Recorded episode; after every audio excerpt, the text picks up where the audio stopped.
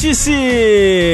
Começando para a semana de 7 de março de 2022. Este aqui que há 325 edições é o podcast que chama a atenção da gatinha quando eu grito. Ela levanta o olhar, levanta o semblante, pergunta que porra é essa que esses caras estão fazendo aqui de novo essa merda. Toda semana. A visão do gato deve ser tipo esses bichos que é berrando. É, eles juntam, fica é. aqui quieto, na frente da mesa, fica berrando aqui, fazendo barulho, me incomodando pra caralho.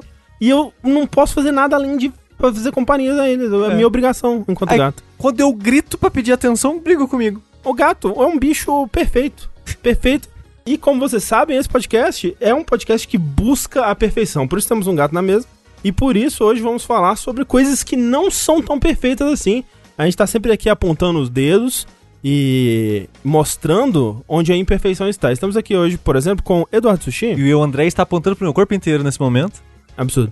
Que vai apontar o fato de que Elden Ring não é perfeito, porque afinal de contas, para ser perfeito, lhe falta o ganchinho do Sekiro.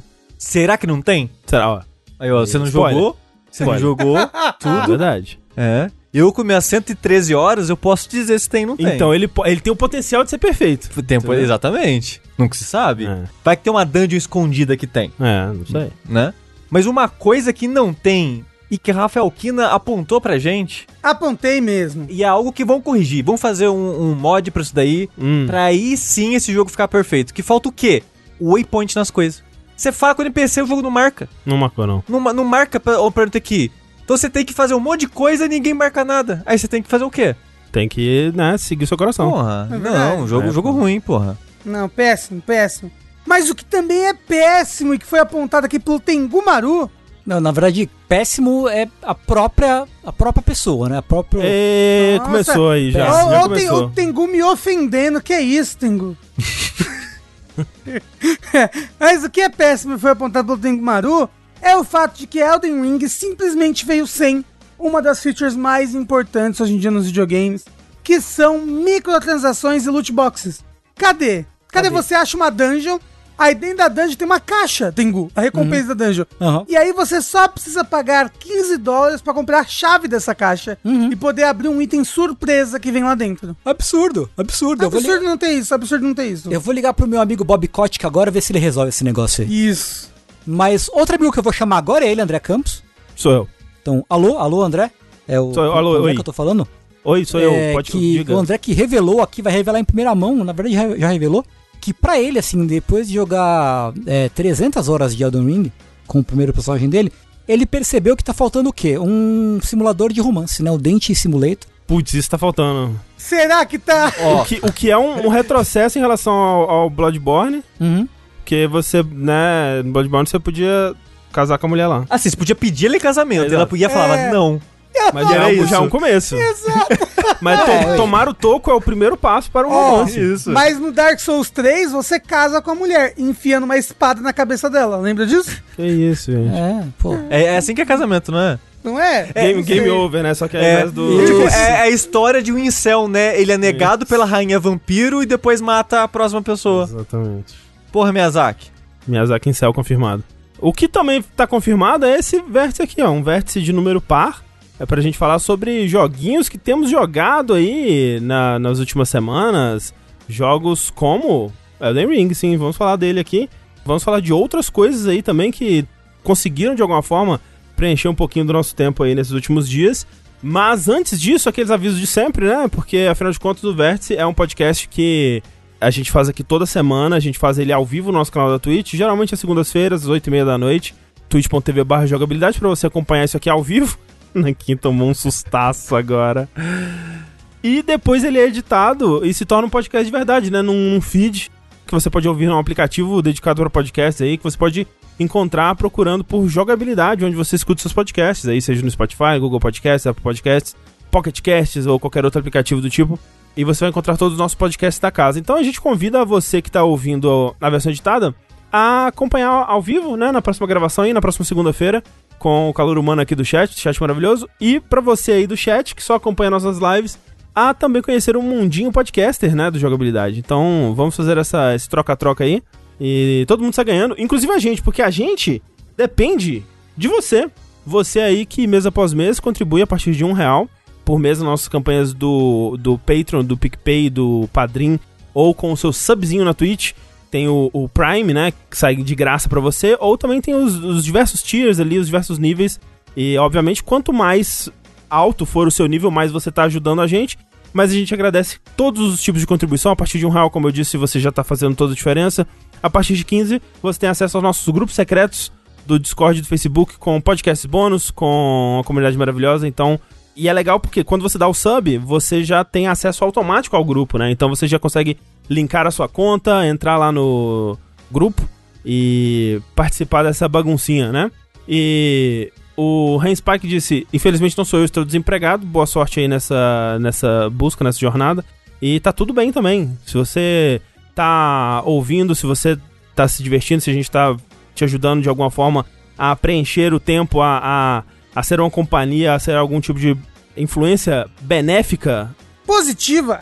positiva na sua vida, a gente já fica bem feliz também. Ou negativa, né? Tam- negativa Não, também. eu- na- nada de negativo. Nada Negativa, de se, po- se possível não, a gente tenta não, né? É, exato. Exceto quando a gente falou pra todo mundo comprar os NFTs do jogabilidade. Isso. aí, né? bom, tá vindo aí, Rafa, não, não dá spoiler. Porra, desculpa, desculpa. Mas ó, queria dizer que piramidal jogabilidade é de graça. Isso, verdade, isso é é verdade. Siga assim, você já, já ouviu falar do aclamado podcast Jogabilidade?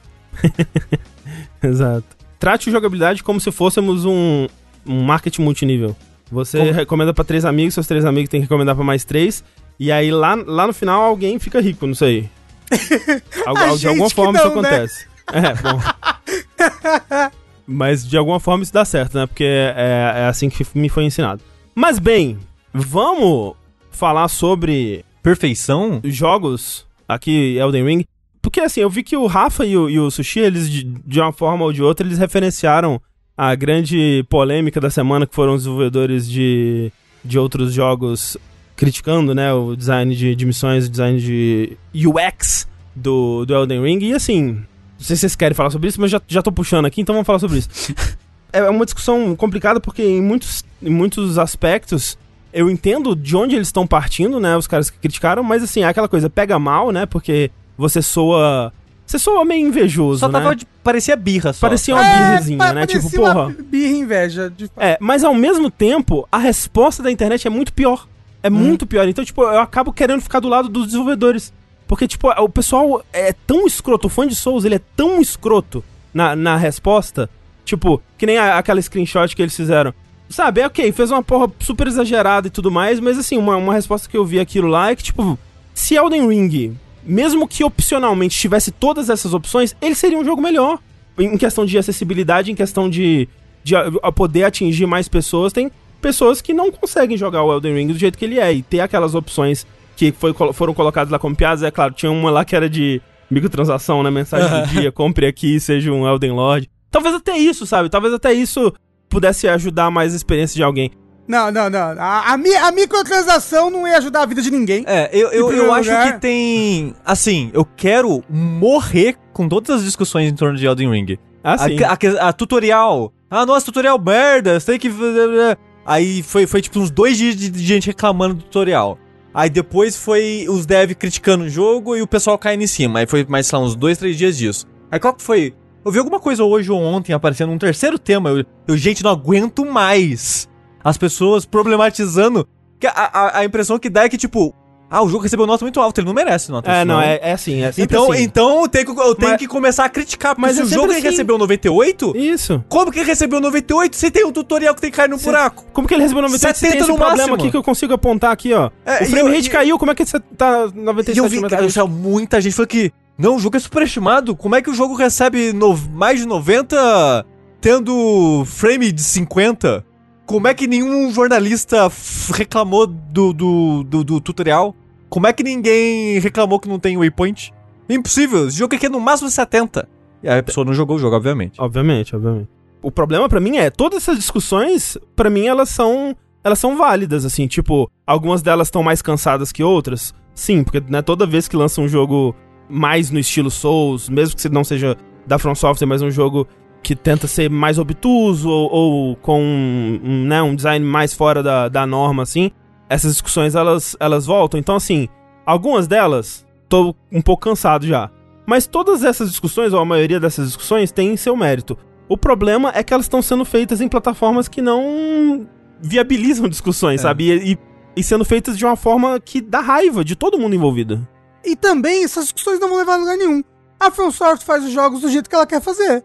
Não, eu também não acho que seja. ela- e- não, não, que e ela não faz os levar lugar jogos- nenhum. E ela, e ela faz os jogos que ela quer fazer. Não, mas sim, mas por exemplo, eu não acho que seja pra levar a lugar nenhum também, porque eu acho que o- os, os jogos eles têm mais opções de acessibilidade hoje em dia, é porque lá atrás alguém foi lá e apontou, olha, isso aqui podia ser melhor feito dessa forma, eu não É. consigo jogar porque tá assim, ou então algum jogo fez a, a coisa da, da forma melhor e alguém foi lá e, e apontou e elogiou. Mas eu acho que muitas das críticas ali não é de acessibilidade, é de não, estilo geralmente de não. jogo. É, sim, geralmente Porque, é de tipo, tem, são duas coisas diferentes. Sim, sim. Meio que eu vi alguém comentando isso e, e. Pior que eu não lembro a frase que a pessoa falou agora, mas eu concordo que era meio que. Os jogos têm que estar pra todo mundo. Mas nem todo jogo é pra todo mundo, no sentido de gosto, sabe? Sim, então, sim, tipo, sim. eu concordo que o jogo ele podia ter um modo. Nem, eu nem acho que ele devia ter um modo easy de opções. Mas eu gostaria que ele tivesse um modo de acessibilidade. Sim. Pra você personalizar do jeito que você achar melhor. Tipo, ah, gasta menos estamina, inimigo causa menos dano, faz uma barrinha de slide pra essas coisas, assim. Teve algum jogo recente que eu joguei que era tipo isso, tipo, quantidade de dano do inimigo. Era um slidezinho. É, eu sabe? lembro também. Eu, agora eu tô com dificuldade de lembrar, mas tinha. É. Qual o jogo que eu joguei recentemente que tinha isso? Que tinha até, até a ver com os puzzles. Tipo, vo- você botava o tempo que você queria que os puzzles. O Dodgeball Academia é verdade. Alguém me disse que ele falou Dodgeball É. Academia, ele tinha. Não sei se é isso que a gente tá É. pensando, mas tinha mesmo. Eu não- lembro qual que o jogo foi. Eu sei que foi um jogo mais recente. Mas isso, tipo, coloca um slide de dano, coloca um slide de stamina, um slide de coisas desse tipo, de, sei lá, experiência, pra ganhar mais experiência e tal. Porque eu acho que o Elden Ring, ele é um jogo que ele é fácil você ficar muito forte se você explorar demais, né? E se você esquecer de ir pras áreas principais, obrigatórias, entre aspas, quando você voltar você vai estar muito forte. Uhum. Mas é aquele esquema de Souls clássico de você tá forte, mas não é por isso que você vai ficar parado apertando o R1. Se você Sim. fizer isso, você vai morrer. Uhum. Então, mesmo que você faz, sei lá, faz os seus movimentos, suas coisas gastarem um terço da estamina e os inimigos causarem 60% a menos de dano, se a pessoa, se é uma pessoa que já tem dificuldade com o jogo, ela não vai poder ficar parada apertando R1 de qualquer forma. Ela vai Uhum. ter que, mesmo que aos pouquinhos, aprender um pouco do jogo, por exemplo. Então eu acho que isso não vai estragar a experiência de alguém que já tem dificuldade mecanicamente com o jogo. Sim, sim. é, Em questão de reflexo. De... É, Exato, agora a parte da exploração do mundo que eu, eu já discordo, sabe? De ah, não, tem que colocar tudo que os NPC falam no mapa, ah, não, tem que guiar o jogador pelos caminhos. Isso eu já discordo. E Uhum. isso pra mim já não é acessibilidade. Isso já entra mais em gosto, é o tipo de jogo. é. É. é o design de exploração de mundo que o jogo quer ter e tal. Mas na, na parte da dificuldade, assim, eu não, total concordo que deveria ter um negócio de acessibilidade. Mas eu acho que são duas discussões diferentes nesses É, é aspectos. que a, a acessibilidade ela também englobaria coisas além da, da dificuldade, né? Assim, eu acho que englobaria também é, questão de tempo que a pessoa é capaz de dedicar ao jogo. Então, tipo, uma opção de marcar as coisas no mapa, por exemplo, eh, beneficiaria alguém que não consegue dedicar tanto tempo direto ao jogo, por exemplo, né? De novo, é uma discussão que eu acho super interessante. Tipo, eu não acho que tem uma, uma resposta certa. E é uma discussão que eu fico feliz que ela esteja acontecendo, só não da forma que tá acontecendo, né? Então, E sabe o que é o triste? qual é o triste? Eu prevejo mais uns 20 anos dessa porra. Ah, sim, né? Eu- Todo jogo da From Software vai ser a mesma história de novo. E dessa vez foi pior, entre aspas, porque foi o jogo de maior sucesso, né, aparentemente, deles, de venda e público, né. Então teve muita gente nova chegando no Elden Ring, tanto que foi até um fenômeno meio que curioso pra mim, que faz streaming desses jogos.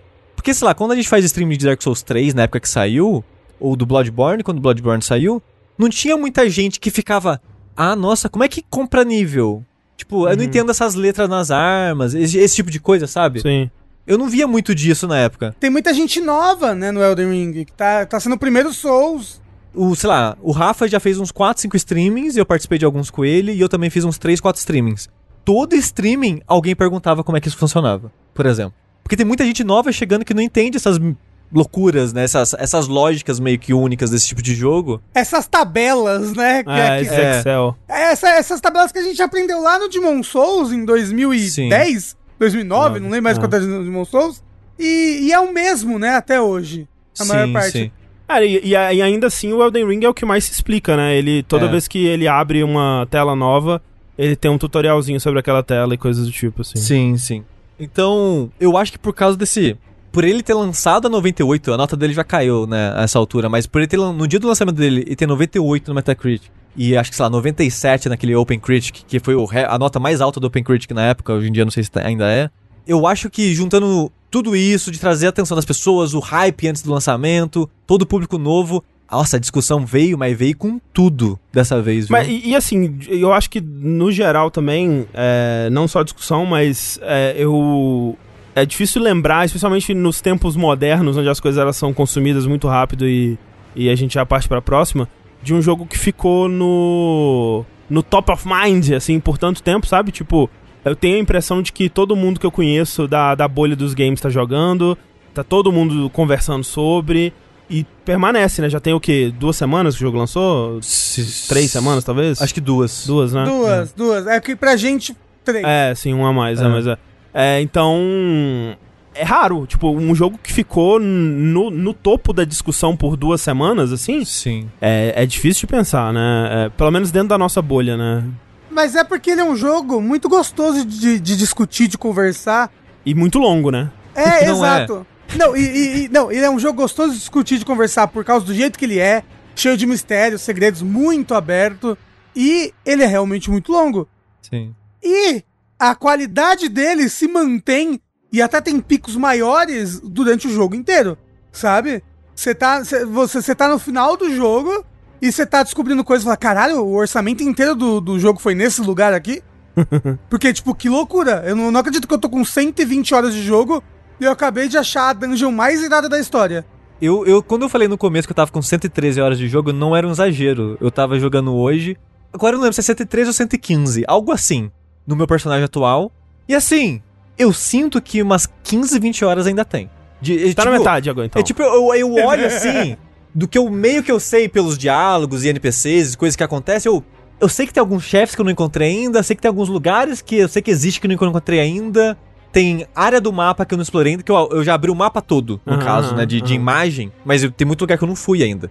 Aí eu penso, então tem os lugares que eu não fui ainda, e extrapolando com o tempo que eu levava pra esse tipo de coisa antes, eu acho que umas 15 horas fácil Sei. ainda, viu?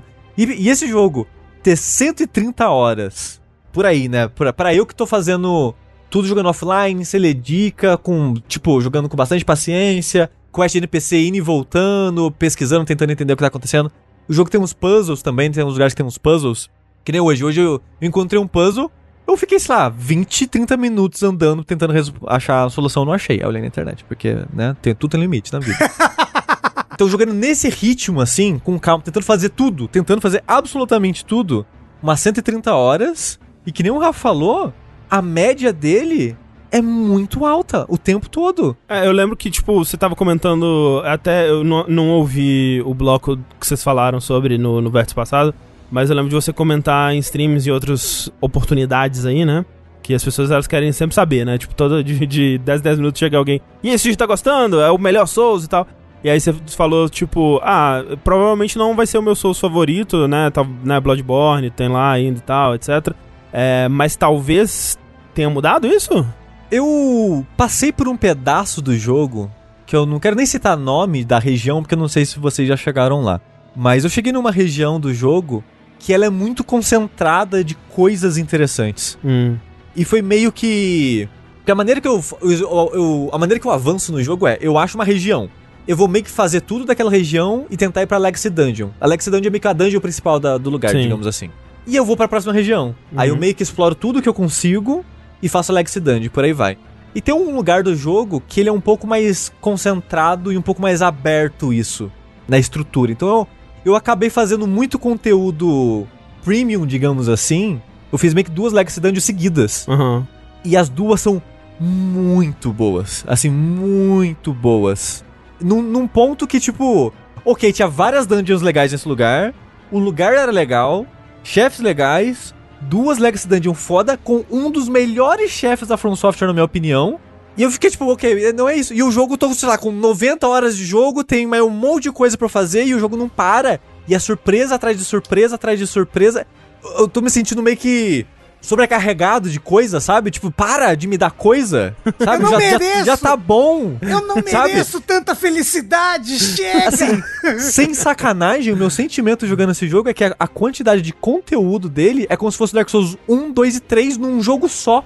É uma Parece loucura. que talvez mais até, só né? que sem as barrigas e os problemas Aham, dos aham. próprios jogos, sabe? É como se fosse algo no escopo de três jogos. E, tipo, tem muita coisa repetida, tipo, tem muito chefe repetido, tem uma, né, umas dungeons que re repete assets e coisas do tipo, mas tem tanta coisa escondida e única que faz essa aventura por esse mundo ser tão, tipo, grandiosa e fantástica e divertida. E épica. É, e que a, a sensação é que, tipo, eu tô jogando três jogos sem parar e três jogos de qualidade ótima, que não tem, tipo, uma parte ruim, sabe? Aham. E dependendo do ritmo que você explorar, nem as barrigas de, de, sei lá, andar à toa, tentar fazer quest e tal. Você só vai, né, ir pros picos, assim. Não fa Esse jogo não faz sentido. Não faz sentido. Felipe Neto, chama o Felipe Neto. Bo- Bota óculos escuros, Sushi. Você tá com quantas horas, Rafa? Eu tô, deixa eu ver, eu tô com a Steam aberta aqui. Eu tô com 122 horas e eu não fiz. Tô entrando agora na que parece ser a maior e mais irada Legacy Dungeon do jogo, assim. Você tá naquela que eu falei, Rafa, você tem que fazer essa. Exato, tô nessa. Tô nessa e é assim. É. É isso, parece que, pô, e se eu pegar Dark Souls Não, é um 1, 2 jogo. Essa 3? porra é um jogo inteiro. É um Exato. jogo inteiro. É uma Legacy Dungeon que é um jogo inteiro. É absurdo, André. É Pra fazer tudo dela, Rafa, eu acho que foi umas 6, 7 horas. Exato. É É muita coisa, é muito grande.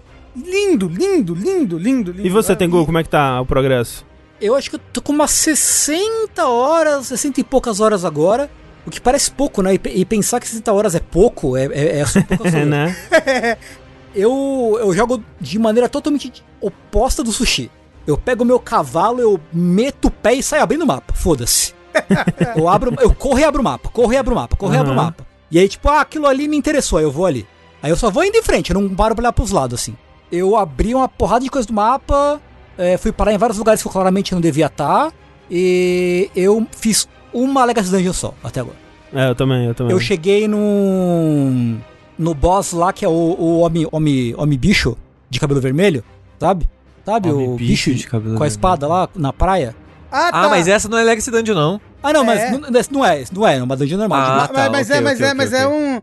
É um boss importante, sim. É, então, Sim. Eu, eu cheguei nele, eu Ah, peraí, peraí. Eu acho que eu fiz esse, esse bicho. Você é, fez, você fez. Num castelo no sul. Isso, na Ah, ok, península. eu fiz esse bicho, eu fiz esse bicho. Não, na península. É. É. É o chefe que dá a espada do Game of Thrones. Ah, não, eu tava achando que você tava falando de outro, outro cara na praia com cabelo vermelho. Não. Aí Não. eu fiz ele, tava explorando, só fui meio que explorando. E. e tô, tô sendo bastante chamado pra, pra PVP. Ah, é? Sério? Porque eu liguei o anelzinho azul lá, né? De quando eu Ah! Eu deixei ligado. Aí Aham. tá, tá tendo bastante. Tô sendo chamado bastante. Eu comentei isso numa, numa live, mas eu desliguei o online. Tipo, eu, eu Hum. Ah, queria jogar porque eu gosto de interagir com, né, com as coisas, mas não sei, eu acho que nesse jogo tá demais, assim, tipo, eu não, você não consegue andar um minuto sem alguém falar assim, ah, a bunda, o pinto, ah, o cu, sabe? É isso. É mesmo? Toda mensagem é isso. É alguém uma- falar, ah, trai o ba- bate-role. É uma, é uma enorme Quem é quinta Hole? série, né? Caraca, é muito, tipo, não, não me tira, sabe? E, e eu, eu- é foda porque é um sistema que eu gosto quando, né, usado em parcimônia, assim, mas não dá. não É, dá. eu, e é curioso isso do, da invasão, Tengu, porque eu- a gente jogou. Eu, pelo menos, joguei acho que umas 35, 40 horas antes do lançamento, né? Que a gente recebeu uma semana antes. E eu joguei o tempo todo com o anelzinho azul ligado. Uhum. Nunca me chamaram. Aí quando Hum. ficou online, eu joguei, tipo, sei lá, uma sessão, que foi um stream que eu fiz com o Rafa. Foi, sei lá, duas, três horas. E já tinha muita mensagem entregando, tipo, todos os segredos do lugar que eu tava. Hum. Aí eu desliguei as mensagens, assim, e nunca mais é, religuei elas por causa da quantidade de mensagens, assim. Então eu queria muito, porque eu gosto da ideia, né, de você ajudar quem tá sendo invadido a sobreviver aos invasores. Mas legal saber que tá funcionando bem, pelo menos. O Dark Souls 3 não funcionava essa porra por nada. É, é, e eu tô fazendo a, a- a build, acho que tá meio que igual, parecida com a do Sushi, que é mais focada em magia, mas eu tô tentando fazer, inclusive usando a katana lá, né? Katana do, do anime. É. E aí, eu- mas eu tô te- agora tentando fazer uma build de magias, de categorias de magias diferentes. Uhum. O que tá sendo um desafio, porque qualquer coisa peida em mim e eu morro. É, então. Mas, mas. Você não comprou vida? Ah, um pouco. Um pouco. É, mas não tanto assim, na verdade. Eu tô. Eu, eu deixei bastante, a inteligência bastante alta. Aumentei um pouco de coisa pra poder equipar a armadura, um pouco de vida. é, e aí tô agora tentando botar em nos atributos de usar magia. Tô tentando botar nos atributos de. de milagre agora, né? E fé, etc. Sei. Pra ver se vale a pena. Mas André, Ah. você é o que menos falou até agora. É, Fale pra gente. André, eu, eu- eu quero saber sobre tudo. Fale-me mais, me mostre. É, eu tô. Eu foi o que menos jogou. Eu devo estar com umas. Talvez 30 horas, mas também é. Eu acabo deixando ele parado às vezes. Então talvez esse número esteja inflado. E eu tô. Eu, eu, eu progrido que nem o sushi progride, que é. Tem um mapa aberto e eu só vou. Eu só vou no que tenho no mapa. Tipo, eu exploro o que tem no mapa. E aí, quando eu me dou por satis- satisfeito, eu vou no, no próximo. Aí eu vou direto pro lugarzinho que você pega o mapa. E, e aí eu exploro aquela, aquela área até me dar satisfeito, vou pra próxima. E aí eu fiz. Eu fiz isso. Tipo, eu fiz a primeira área, aí eu fiz Stormvale. Aí depois eu abri os outros mapas da, de, Lingrave ali embaixo e no, no lado, né? E aí eu fiz elas, e agora eu tô em, no, no Liurna lá, né? No, no topo. Liurna eu acho que já. Eu, eu comecei a tentar ir pro lado vermelho lá, que é o. Kaelid? Que é, Caelid. é Caelid, né? Só que eu achei um pouco difícil, aí eu fui pra Liurna e eu tô lá agora. E assim, eu tenho experiência o suficiente com jogos, né? Eu já joguei um, um, um ou dois jogos na minha vida, pra saber que, especialmente pra um jogo longo assim, isso provavelmente não quer dizer muita coisa. Mas ele ainda não me fisgou do jeito que, que eu gostaria que ele tivesse me fisgado, sabe? E na- as últimas vezes que eu tentei jogar, inclusive, eu não fui muito longe, assim. Eu, tipo, eu abria o jogo, andava um pouquinho assim, fazia umas coisas ou outras, aí eu olhava o mapa, eu falava, nossa, é coisa, né? E aí eu parava, assim, tipo, eu acho que o o mapa, ele, ele me dá um negócio meio ruim, assim, sabe? Tipo, quando eu abri o mapa de, de Liurna ali, que o, o primeiro mapa que você abre já é verticalmente do tamanho de tudo que você fez antes, eu falei, caralho, é coisa, né, velho? É muita coisa. Como tem coisa? E aí me dava um, um negócio assim. E aí tem vários, vários motivos do porquê que eu tô sentindo isso é, no momento. E eu acho que um deles, eu acho que é o principal, é a minha build. Eu não tô muito satisfeito com a minha build. Eu tô muito querendo já encontrar onde que eu vou fazer o respec, né? Onde. Pra eu tentar alguma outra coisa. Porque eu comecei jogando de samurai, né? Na, na stream. E aí eu tava, não, essa, essa, essa build é legal. E aí eu, eu continuei, eu, tipo, eu, eu comecei outro save no, no PS5, né? E eu fiz a. Comecei com a mesma, a mesma classe. E aí eu tô de samurai ainda, tô com é, duas Utigatana, um em cada mão. Só que eu não sei, eu tô. Se pá, eu vou fazer uma build de força e ter escudão. Tipo, eu, eu não sei se eu tô achando legal aprender o, o, o timing de rolamento. Não, não sei, não, tá, não tô achando muito divertido isso. É, então talvez pra mim seja o lance de que defender mais mesmo. Talvez eu vá, vá curtir mais, assim. Uma, uma, uma coisa que eu falei de dica, acho que da outra vez, é jogue da, do jeito que você quer jogar logo de cara. Por quê? Por exemplo, eu adoro build de magia. Gostaria de ter feito minha primeira build, uma build de magia. Não fiz porque pensei, porra, todos os Souls eu jogo primeiro de quality, né? Uhum. Vou jogar esse jogo primeiro de quality também. Só que ele é muito grande pra você não jogar do jeito que você quer logo de cara, sabe? Sim. Então, joga do jeito que você gosta, logo de cara. Pô, gosta de magia? Joga de magia. Tipo, eu, eu fiz isso pensando assim, pô, eu, go eu, go eu gosto de Sekiro, né? Vou pegar uma build samurai aqui. E eu gostei, por exemplo, Dark Souls 2 eu fiz uma, uma build que era duas é, rapieiras, né? Sem escudo. Aí ah, eu gosto, eu gosto desse, de jogar assim. Só que é, aqui, eu não sei. Eu- E eu, acho que também uma coisa que tá. que tá interferindo no, no meu prazer de jogar é o lance da, da habilidade da, da katana, que é o, o né? De desembainhar, que é muito forte. Então, tipo, se eu quiser ser eficiente na batalha, eu tenho que usar ela. É só isso que eu faço na luta, sabe? Tipo, então eu não, eu não, eu não, não tô me divertindo tanto assim no combate. Brinca com outras skills, coloca outras É. skills na arma. Aí, mas assim, todas as weapon arts são muito fortes. Fique sabendo disso. Sim. Sim, é, é, tipo, é, eu tentei uma ou outra, aí eu pensava, não, mas não é tão boa quanto a, a, a desembainhar, né? Eu acabava voltando pra ela. Mas eu acho que é, é isso, tipo, uma, uma, uma coisa que eu acho que vai melhorar muito é quando eu puder fazer respec, tentar outra, outro estilo de jogo.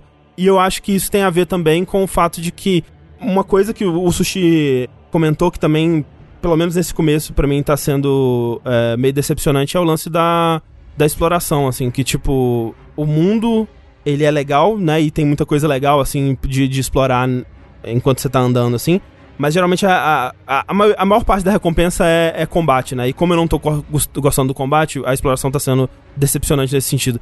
E a outra coisa também é que, por ser um Souls de, de, de mundo aberto, né? E como o Sushi falou, se você tem. É muito fácil você ficar muito forte para as coisas e ao mesmo tempo é muito fácil você chegar em alguma coisa que você não tá forte o bastante ainda. Eu não tive nenhum chefe ainda que foi na medida. Tipo, na. Esse, ó, esse chefe era pra mim agora. Tipo assim, ou era. Putz, tá muito difícil e se eu tomar dois, duas porradas eu morro, ou eu atropelo o chefe. E isso pra mim tá. Sabe, mesmo, mesmo um chefe que eu vejo que é legal, tipo o, o Margit lá, né? Que eu apanhei durante 18 horas no, no- no- na live. Tipo, quando eu cheguei nele na live, eu tava muito fraco. Então, tipo, era um chefe frustrante porque qualquer um erro que eu cometia na luta já determinava que eu não ia conseguir passar ela. Quando eu fui fazer no, no meu save, eu atropelei ele. Então, tipo, eu reconheço que esse chefe é legal, olha, ele, ele faz coisas legais, ele é visualmente legal, mas eu não consegui curtir a batalha, porque eu não, tava no nível ideal pra ela. E essa falta do, do design guiadinho da From talvez tenha me este- esteja me incomodando nesse sentido também. E talvez, eventualmente, o resto, né, é, ele é, compense essa, essa falta que faz, sabe? Mas, por enquanto, por exemplo, mesmo por exemplo, Stormveil é maravilhoso, né, em questão de, de level design e tudo mais. Mas também o chefe, quando eu cheguei nele, foi meio assim... Ah, ok, era esse o chefe.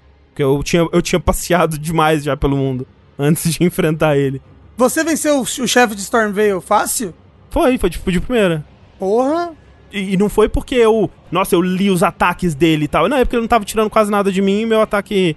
O, o desembainhar com R2 é, tirava, sei lá, um quinto da, da vida dele. A cada vez que eu usava. Por isso que eu não entendo quem fala que build de magia é easy mode nesse jogo, porque não é. Exato. Gente, é maluquice falar que build de magia é, malu... é, é, é easy mode nesse, nesse no É. Elden Ring. Normalmente fala isso quem nunca jogou com a build de magia. É, porque assim, ele vai ser easy mode até você encontrar um chefe que vai te dar dois tapas e você vai morrer. Sim. Exato. E, você- E e você não, vai assim, ter, não vai ter tempo de castar nada.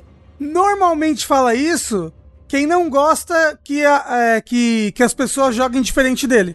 Exato. É, não, esse é, esse é o argumento, é. Eu só jogo de, de katana e rolando sem escudo. Qualquer pessoa que joga de magia é noob Ah, e é Ou, ou de escudo, Qualquer né? Ah, você tá de escudo, de escudo, nossa. é. É. Entendeu? Não, e até, até o lance do, do, do summons de espírito, né? Que agora é. Exato, é, é. uma possibilidade, né? Que tem uma, é uma coisa nova do Elden Ring. que, Tipo, não é, não é summonar é, espírito como nos outros jogos, né? Que você encontrava a marquinha no chão e summonava alguém pra te ajudar no chefe. É tipo um item que em, em certas áreas você consegue summonar. E, tipo, é em certas áreas que o jogo tá balanceado pra isso. Tipo, é pra você usar, sabe? Tipo, é uma, é uma ferramenta pra você usar. Você não tá. É, não, é, não é o easy mode do jogo. É, eu, eu concordo que ele fica easy mode, entre muitas aspas, quando você tá no, na rua, cavalgando, e você tem espaço pra ficar puxando, puxando, e desviando, e abrindo espaço pra você poder ter tempo de, de usar as magias e o inimigo não te alcançar pra te bater.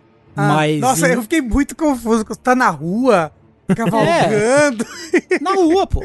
na rua. Mas, assim, em lugar apertado, em lugar muito escuro, com muita armadilhinha assim e tal, se alguém te pega desprevenido, isso já era. Já Uhum. era. Ainda mais o que? Jogando de mago, que normalmente você acaba. Exato, é o que eu tô fazendo. a- a- você acaba negligenciando alguns atributos essenciais como vida Sim. pra botar inteligência humana, né? Sim, sim, sim. E tem gente falando, nossa, mas a magia tá muito forte nesse jogo. Sabe o que tá forte nesse jogo? Uma Great Weapon com um ataque R2 carregado na cara do chefe com um, com skill que stuna ele na hora e ficar fazendo stun lock nos inimigos. nossa, é.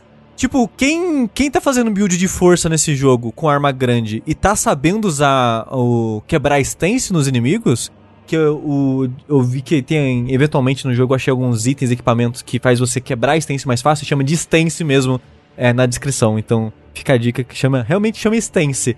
Você é, tipo, tontear o inimigo, Uhum, né? uhum, Pra dar um uhum. crítico nele. É, é o que o meu. A minha habilidade É, da faz, katana é. faz. é. Então, tipo, build melee, se você tá usando direitinho o R2 no ar, as weapon arts, o R2 carregado, mas nossa, eu tô achando jogar quando você comba isso muito mais forte que magia. É, o, o- o R2 no pulo é muito forte. Muito forte. Sim. Super, até, até com a katana, assim, né? Sim. Tem uma medalha que te aumenta o dano que você dá quando dá o pulo com o R2, né? E, porra, é super útil, super útil. É bem forte. E eu acho isso divertido demais. Porque ele fica com um combate com uma mentalidade e um ritmo diferente do, dos outros jogos antigos, sabe? Tipo, tenta voltar pra, pra Dark Souls 3 hoje em dia. A falta que faz você dar, você poder pular e bater Nossa, com R2 na é. cabeça de todo mundo. Pular vai ser foda de voltar pra, pros jogos. Não, e tipo, o, o pular na, na exploração. Você achou várias coisas no Stormveil Castle, André? Que você simplesmente saía pulando. É, então, eu, eu- quando o Sushi tava, tava streamando na, na, na- no Stormveil, e eu tava mostrando uns atalhos que eu tinha achado que é tipo, é, é Mario. É assim, é jogo de plataforma essa porra. Virou Mario. E, e é doido, porque, tipo, depois eu fui. é, Eu, eu tinha descoberto, eu tinha visto que tinha uma coisa lá embaixo, assim, só que eu não tinha conseguido chegar. Aí depois eu fui explorando mais, eu consegui, foi mó legal. Tipo, Stormveil pra mim é o ponto alto do jogo até agora, né? Tendo feito só ela de Legacy Dungeon, então eu tô bem, bem empolgado pras outras. Mas assim, é, é, um, é um jogo que é aquele negócio, né? Tipo, vê um ponto no mapa, vai pra lá, provavelmente vai ter uma coisa interessante. Alguma coisa interessante vai ter, sabe? Tipo, o lance do o, o castelo que a gente tava falando lá que tem ao sul, né?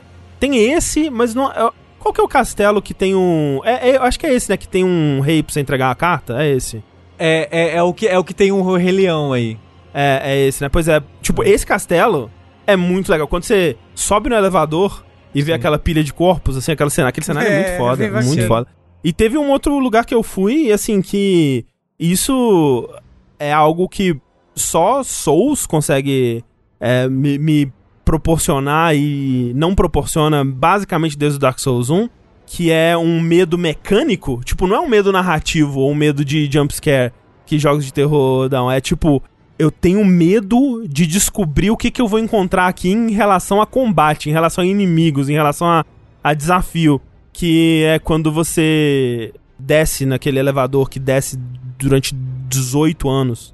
Aham. Ah, sim. Não, a sim. visão daquilo. Aquele porra, lugar, que não, é linda. muito foda. O é rio. muito foda. Você é. explorou um pouco lá? Eu explorei, mas eu tava com medo. Aí Ah. eu voltei, eu falei, daqui a pouco É. eu volto. Assim, no- onde você tá, você provavelmente vai tomar um esculacho. Porém, talvez eu acho que é isso que você precisa. Talvez. Dá uma, dá uma sacudida. Porque eu entrei no rio assim que o porra do Pets me mandou pra lá, basicamente. Ah, Porque o Pets, você fez a, a questãozinha do sim. Pets. Aham, O Pets, ele meio que te coloca lá perto. aham. E eu, ok, tem um lugar lá, vamos lá. Mas ó, cê- olha onde eu fui me fiar. Nesse jogo, gente, fica a informação que tem umas armadilhas, um baú armadilha que teletransporta. Quando esses Bom. baús armadilhas teletransportam, você não pode usar fast travel até sentar em alguma graça. Às vezes é, é um teletransporte de propósito do jogo e vai ter uma graça ali do seu Você lado. falou bonfire errado, Xuxa. Só pra você meio que ver um lugar novo e, e ir embora. Mas às vezes é armadilha pra foder sua vida. O Patches fez uma porra dessa. Eu vi aquele lugar e falei, olha, um lugar. E entrei. Tava com o fast travel desbloqueado. Eu ativei um fast- uma graça lá embaixo. Ela, por algum motivo, não desbloqueou. É porque você tem que sentar, né? Não, eu, não, eu sentei. Mas Ah. daquela região, por algum motivo, não, não contou. Talvez como é uma região meio que separada, não contou. Eu explorei um monte lá embaixo. E eu tava Sem preso porque eu não podia usar fast travel. Eu tive que voltar tudo a pé pra sair de Caramba. lá e achar uma graça fora pra, pra liberar meu jogo. Enquanto isso, apanhei bastante, peguei um monte de minério, voltei forte pra caralho e destruí toda a Lingrave. Então, mas eu, eu acho eu, eu acho divertido quando eu chego num lugar e eu consigo destruir. Por quê? Primeiro, eu gosto do Power Fantasy. Eu gosto, tipo, caralho, eu sou muito foda, meu irmão. Eu sou muito foda. E eu lutei por aquilo. Eu tô forte desse jeito porque eu explorei pra caralho. Porque você mereceu. É isso. Se eu tô forte desse jeito, é porque eu mereci. E, e assim, Entendeu? outra coisa. É, se você acha que você tá muito forte, a maior parte do seu dano não vem do level, vem do upgrade da sua arma. O level vai fazer mais. Vai ter mais impacto quanto mais você avança no jogo, né? Quanto mais upgradeada a sua arma tá, digamos assim. Mas aonde você tá, por exemplo, André, o que mais faz diferença no seu dano é a sua arma. Se você achar que você tá muito forte e você tá tentando ter, sei lá, um desafio um pouco mais balanceado, os minérios anteriores de nível baixo, digamos assim, fica cada vez mais fácil de achar. Ou deve ter, sei lá, 70 de, de dos minérios Aham. nível baixo, assim. Que meio que você não usa mais, né? O jogo continua te oferecendo. sim. Você pode começar a comprar eventualmente. E você meio que não vai usar mais. Então, pega uma outra arma que você quer testar, brincar. Tipo, ah, nossa, eu tô com uma arma mais 6 aqui. E eu sinto, eu acho que uma, uma mais 3 já dava conta. Faz uma mais 3 ali, testa pra ver o que vai, o que acontece. É, agora nesse, nesse lugar novo aí no, que, eu, que eu cheguei, como é que chama? É, Liurna, né? Tá ok o nível, tipo, tá, tá, tá desafiador, assim, É. tá... Mas você mas sabe, André, que eu acho o Lingrave, como um todo, muito, muito bom. Uhum. Mas das áreas que eu fiz até agora é a mais fraca? Não, e eu, eu, total, eu total acredito, tipo, como eu Mas, disse... mas não é demérito de Lingrave, é mérito Aham, das aham. outras que são ainda mais Sim, legais, sim. entendeu? Não, e, é- e é algo que eu tenho ouvido falar, né, não só vocês, assim, eu tenho ouvido falar de, de bastante gente. E como eu falei, tipo, eu. É, é muito, muito, muito comum que um jogo ele demore pra clicar comigo, assim. é Muito comum. Tipo, jogos que são, que são meus favoritos. É, é Souls, sabe? Tipo, Demon Souls demorou pra caralho pra clicar comigo. Então, mas ó, André, se você for pegar, por exemplo, a primeira live que eu fiz do jogo, que foi eu fazendo é, a escola lá, com o Rafa, acompanhando, que o Rafa gostou muito do lugar e queria ver eu fazendo. Eu, eu amo esse lugar visualmente, eu acho lindo demais. E lá, se eu não me engano, foi lá que eu comentei que, tipo, nossa, eu tô gostando do jogo, mas o mundo aberto dele ainda, apesar de eu me divertir e gostar, e, né, a sensação de, de aventura e tal tá legal, mas quando o jogo é focado, tipo as Legacy Dungeon, e pra, tem gente no chat perguntando o que é Legacy Dungeon, porque o jogo ele não bota esse nome nos locais, né? É, Foi coisa do marketing. é coisa do marketing e das entrevistas pré-lançamento, né? Legacy Dungeons são as dungeons principais que são numa estrutura mais próxima do que, sei lá, Dark Souls era, por exemplo. É onde você vai pra ganhar a Great Rune, né, basicamente. Exato. Então, no comecinho do jogo, a primeira Legacy Dungeon seria o Stormveil Castle, né?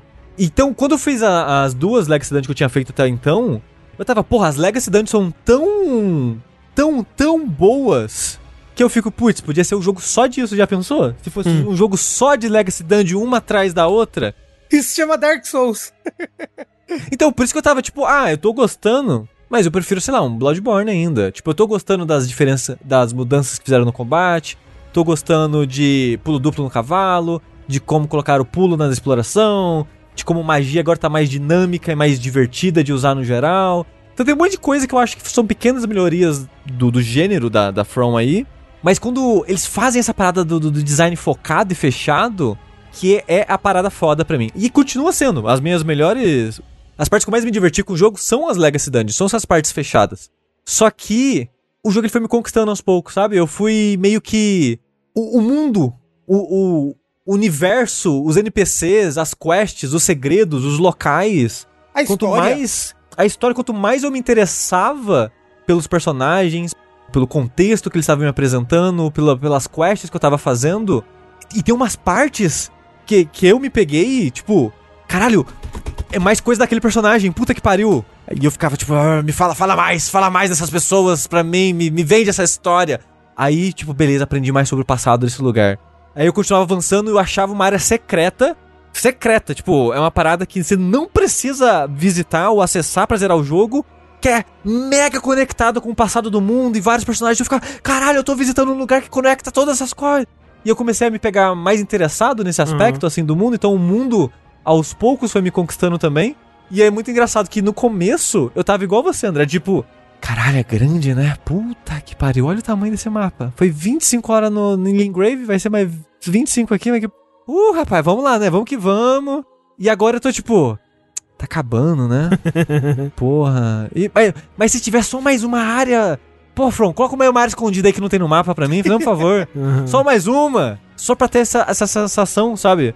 Porque esse jogo é de longe, de longe, mas assim, pra mim não tem nada que chegue perto de um melhor jogo de mundo aberto. Assim, não, nada. Nada, nada, nada, nada, nada. Chega aos pés desse jogo pra mim, assim. Porque quando eu elogio, por exemplo, Dead of Green Rock ou, sei lá, Kingsfield, esses jogos que eu, eu costumo falar que a exploração é o foco, e eu gosto da exploração, eu gosto dos mistérios, eu gosto de achar os segredos. Esse jogo tem isso vezes mil. Porque a minha impressão que eu tenho é que das 113 horas que eu joguei, metade ou mais da metade dela é secreto, entre aspas. Nossa, você tava pensando nisso, Sushi. Eu sinto que o essencial pra você zerar esse jogo é 30% dele. O resto parece que é segredo. É, muita área secreta, chefe secreto, quest secreta, que sabe, que, que você achou porque você foi atrás, sabe? Nin- Sim. Ninguém te apontou ali, ou, ou, ou até, ou até te apontou, mas sabe? Não tinha um ponto no mapa falando, ou uma sequência, tipo, sei lá, você sente que você está explorando realmente esse mundo. E é, e é muito lindo. E quando eu falo que é secreto, é tipo, eu tô dando muito mais o, a emoção do momento do que o quão escondido é de fato no jogo. Uhum, Porque uhum. se você não tá rushando, se você tá explorando assim, a maioria dessas coisas que eu tô falando que é secreta, você vai meio que trombar. Mas eu- o sentimento é esse, sabe? De eu encontrei um lugar escondido que eu não era pra estar, que vai ter um, um chefe secreto, que vai ter, sei lá, um item, uma arma, um NPC, algum desenvolvimento da história. E o jogo, ele é isso. O jogo é isso. Ele é as coisas escondidas. Tem Legacy Dungeon, que de repente você fala, caralho, como assim? Achei um, um segredo aqui, aí achei um segredo aqui, aí achei um segredo aqui, e achei uma Legacy Dungeon, que é uma coisa raríssima no jogo. Né? E uma Legacy Dungeon enorme, gigante, irada, com um dos melhores bosses da franquia até hoje. E meio que escondido. Aham, escondido. É, eu, eu sei qual que você tá falando, e é meio que escondido. Você meio que tem que se esforçar pra achar. Eu espero, eu espero chegar aí. E eu, eu acho que eu vou. Né, a minha, eu acho que a minha opinião ela vai ter um ponto de virada, assim. No, no momento, como eu falei, eu, eu sinto que o conteúdo bom, o conteúdo que é realmente bom, e tem, né? Bastante conteúdo que é realmente bom. Mas ele tá meio que espaçado demais pro meu gosto, né? Tipo, eu- eu- e, e, como eu disse, isso é, é piorado pelo fato de que hum, eu não, né, o combate não tá, não tá brilhando tanto pra mim, muito por conta da build que eu tô fazendo. Então eu quero tentar outra build, eu quero ver se o se o combate clica mais pra mim, porque isso daí, por exemplo, me incomoda achar uma, uma dungeon nova que é, ah, ah, é outra dungeon de, de tumba, ah, é outra dungeon de caverna. Tipo, ah, ok, tem, tem esse template de dungeon de novo, assim, sabe? E aí chegar no final, ah, é, é, é, o- é o, o, o- a estátua do gato de novo, de chefe, sabe? Tipo, chefe repetido, dungeon repetida. Tipo, isso me incomoda. Mas acho que não incomodaria tanto se o combate tivesse clicando comigo, sabe? Então eu, eu acho que o, o, o primeiro passo pra mim é esse. E aí eu queria aproveitar e perguntar o que, que você acha que eu devia fazer de build, tipo, uma build de força com escudão mesmo, que é, é o que tá. É o que tá me, me parecendo ser legal, assim. É, ó, eu, eu acho escudão bem forte. Tipo, eu- a, a minha build principal é quality com escudo gigante e arma gigante. Hum. E eu acho forte. Eu consigo defender de coisas absurdas, assim. É, eu não sei se isso te divertiria ou não. Eu acho que sim. Eu amo. Eu não quero mais rolar. Eu Não aguento Então, mais rolar. Quando eu tô Nossa jogando senhora. pela primeira vez, eu, eu fico com muito medo, muito desesperado e eu não rolo muito bem. Entendeu? E aí eu prefiro escudo grande, mas é porque eu sou nervoso, ansioso. É, e, e eu tô me divertindo pra caramba. Eu acho que eu acho que é, é divertido, você vai gostar. Mas então quality em vez de só strength, é isso? Não sei. Pode ser ambos. As armas de strength estão muito Ah. legais. E várias armas de strength você precisa de um pouco de dex pra usar. É, Hum. ainda bem que a partir do momento que você conseguir desbloquear o respec, ele é fácil de fazer. Né? E você, vo- você encontra o item. Eu tô longe dele, será? isso Assim, se você. Depende. Do que você fizer. É assim, você pode estar perto É, ou longe, sim, depende né? da maneira É, que você tá é foda. explorando. Uhum. É, se você quiser uma dica fora do stream, a gente pode dar uma dica pra te guiar um pouco pra lá. Tá. Mas a parada é, mesmo sem dar respec, com o que você já tem, você já consegue usar as outras armas, né? Tipo, você tem bastante ponto em destreza, eu imagino, pra usar katana. Imagino que você deve ter várias outras armas de destreza pra usar. Tenho, é, é que eu tenho, eu tenho, eu, eu, eu tenho bastante preguiça dessa parte, eu admito, assim, eu, eu, eu queria que alguém me passasse uma build, assim, na verdade. Parte de ficar, de ficar testando várias armas e upando várias Usa armas. eu sua criatividade. É, eu não gosto dessa parte, não gostei. Tipo, eu.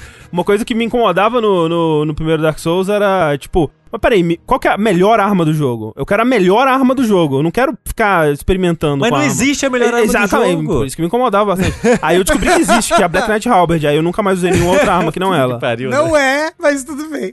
Ai, ai, ai. É por isso que eu prefiro o Sekiro, exato. Porque no Sekiro eu tô com a melhor arma do jogo. o tempo todo. Mas assim, ó, dica que eu te dou. É, você já deve ter essa arma. A faquinha, qual que é o nome mesmo? A, Redúvia? a redúvia. Hum, Pronto, redúvia. Redúvia. Redúvia. Coloca. A redúvia ela vai usar um minério diferente da katana que você tá usando. Tá. Que ela é arma única. Então você deve ter um monte desse minério parado lá. Mas eu acho que o André não tem arcane o suficiente pra equipar a Mas, redúvia. Não, mas tá tudo bem, não. tá tudo É. bem. Ela, ela escala com destreza também. Não, mas, é, mas pra equipar vai precisar de arcane. Ah, caralho. Entendeu? Isso, né?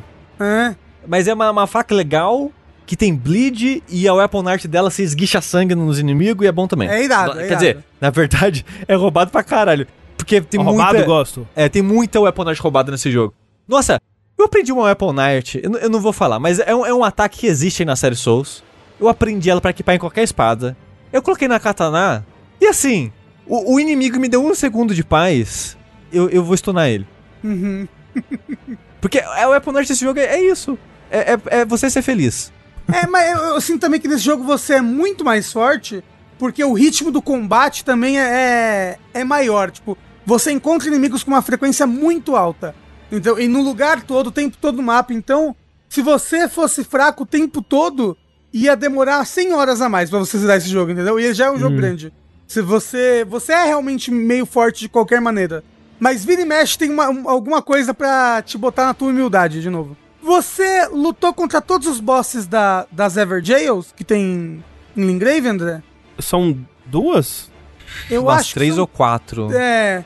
É, eu, eu lutei contra todos que, que eu achei, porque aparece no mapa, né? Dá pra ver a bolinha lá. Você, você lutou contra o Crucible Knight, que eu achei ele um bom boss.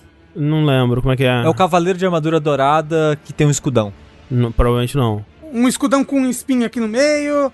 É tipo um chifre saindo do escudão dele. E ele dá rabada. Ele tem um ataque Ele dá rabada, ele dá rabada. Na Everjail? É, em uma Everjail. Uma Everjail ali, por, perto de Stormveil Castle. Putz, eu não tô lembrado. Se eu enfrentei, eu não lembro. Mas você deve ter enfrentado ele. Que.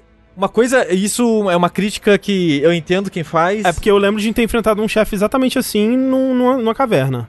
Uma caverna? É em caverna. Ah, nessa altura do jogo eu não sei. Você provavelmente enfrentou ele no Stormveil Castle, que tem um lá.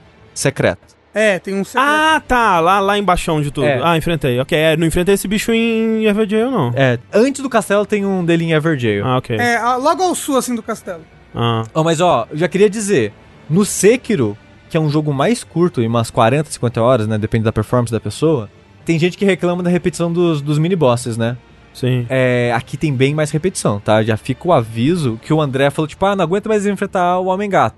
Ah, você vai enfrentar um mais um Não, cinco. eu tava. Eu, ta- eu, já, eu já tive essa realização quando. Porque o Sushi ele tá jogando aqui na sala, né?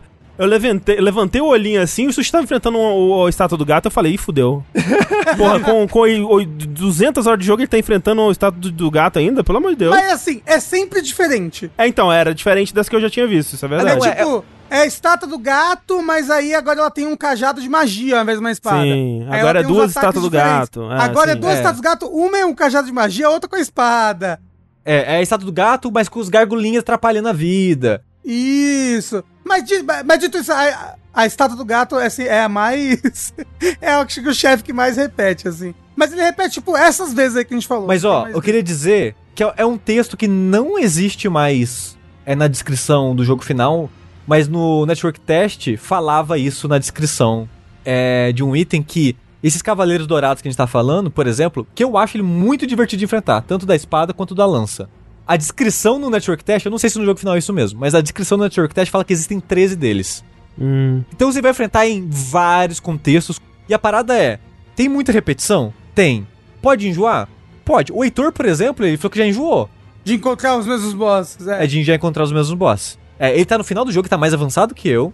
É, e ele falou que, tipo, ele ainda tá gostando de achar áreas novas, né? E segredos novos e esse tipo de coisa, mas ele falou que dos chefes ele já deu uma, uma enjoada já, porque tá, repete muito e de fato repete. Tem, tipo, é uma minoria que é chefe único mesmo da história.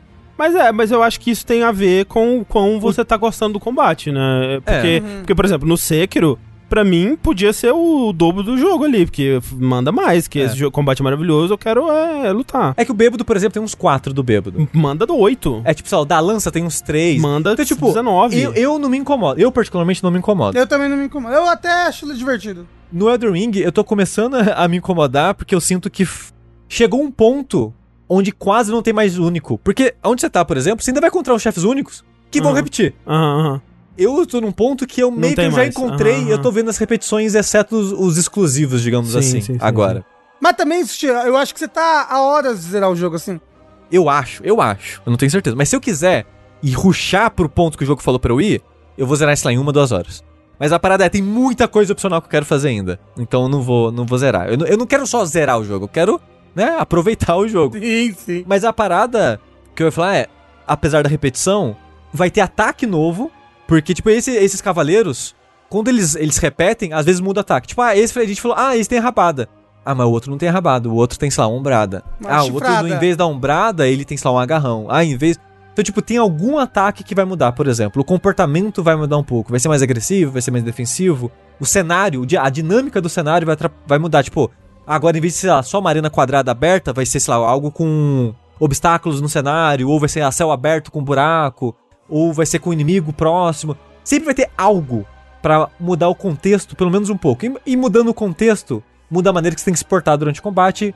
E às vezes isso é suficiente. O foda é quando, sei lá, seis, sete vezes o Uhum, mesmo chefe. uhum. Então, mesmo apesar do contexto, talvez acabe enjoando. Eu entendo e a certo ponto até concordo. Mas, né, é um, é um problema que o jogo tem de fato.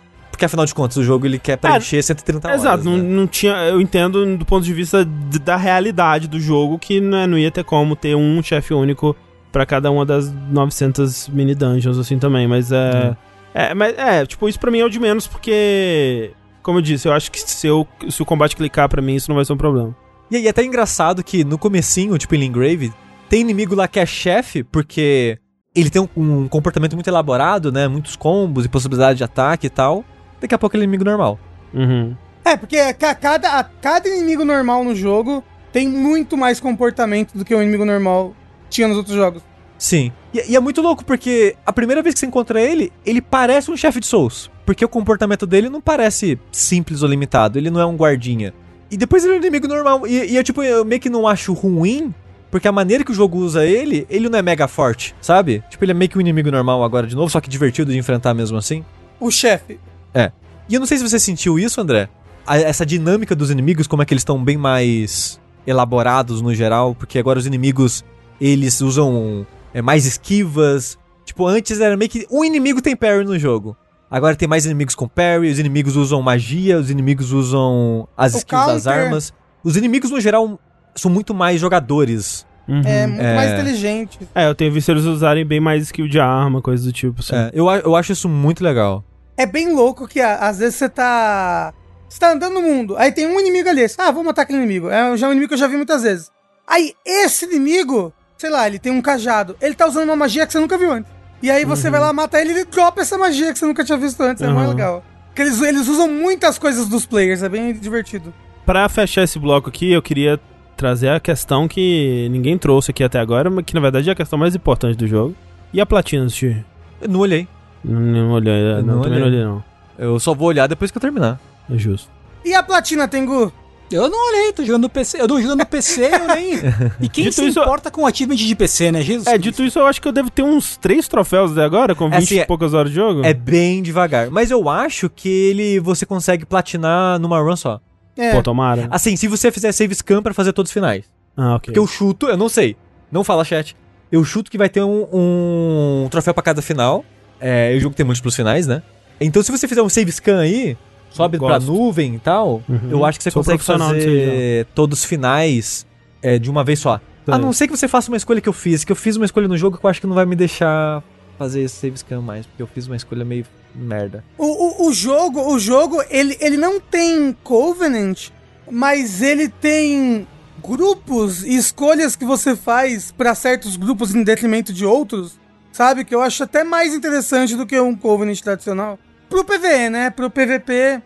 Mas achei, achei curioso, assim, né? O, o que que eles decidiram dar troféu, né? Porque, tipo, ok, é, o Godric, o Margit lá, parece bom, né? Parece, parece óbvio.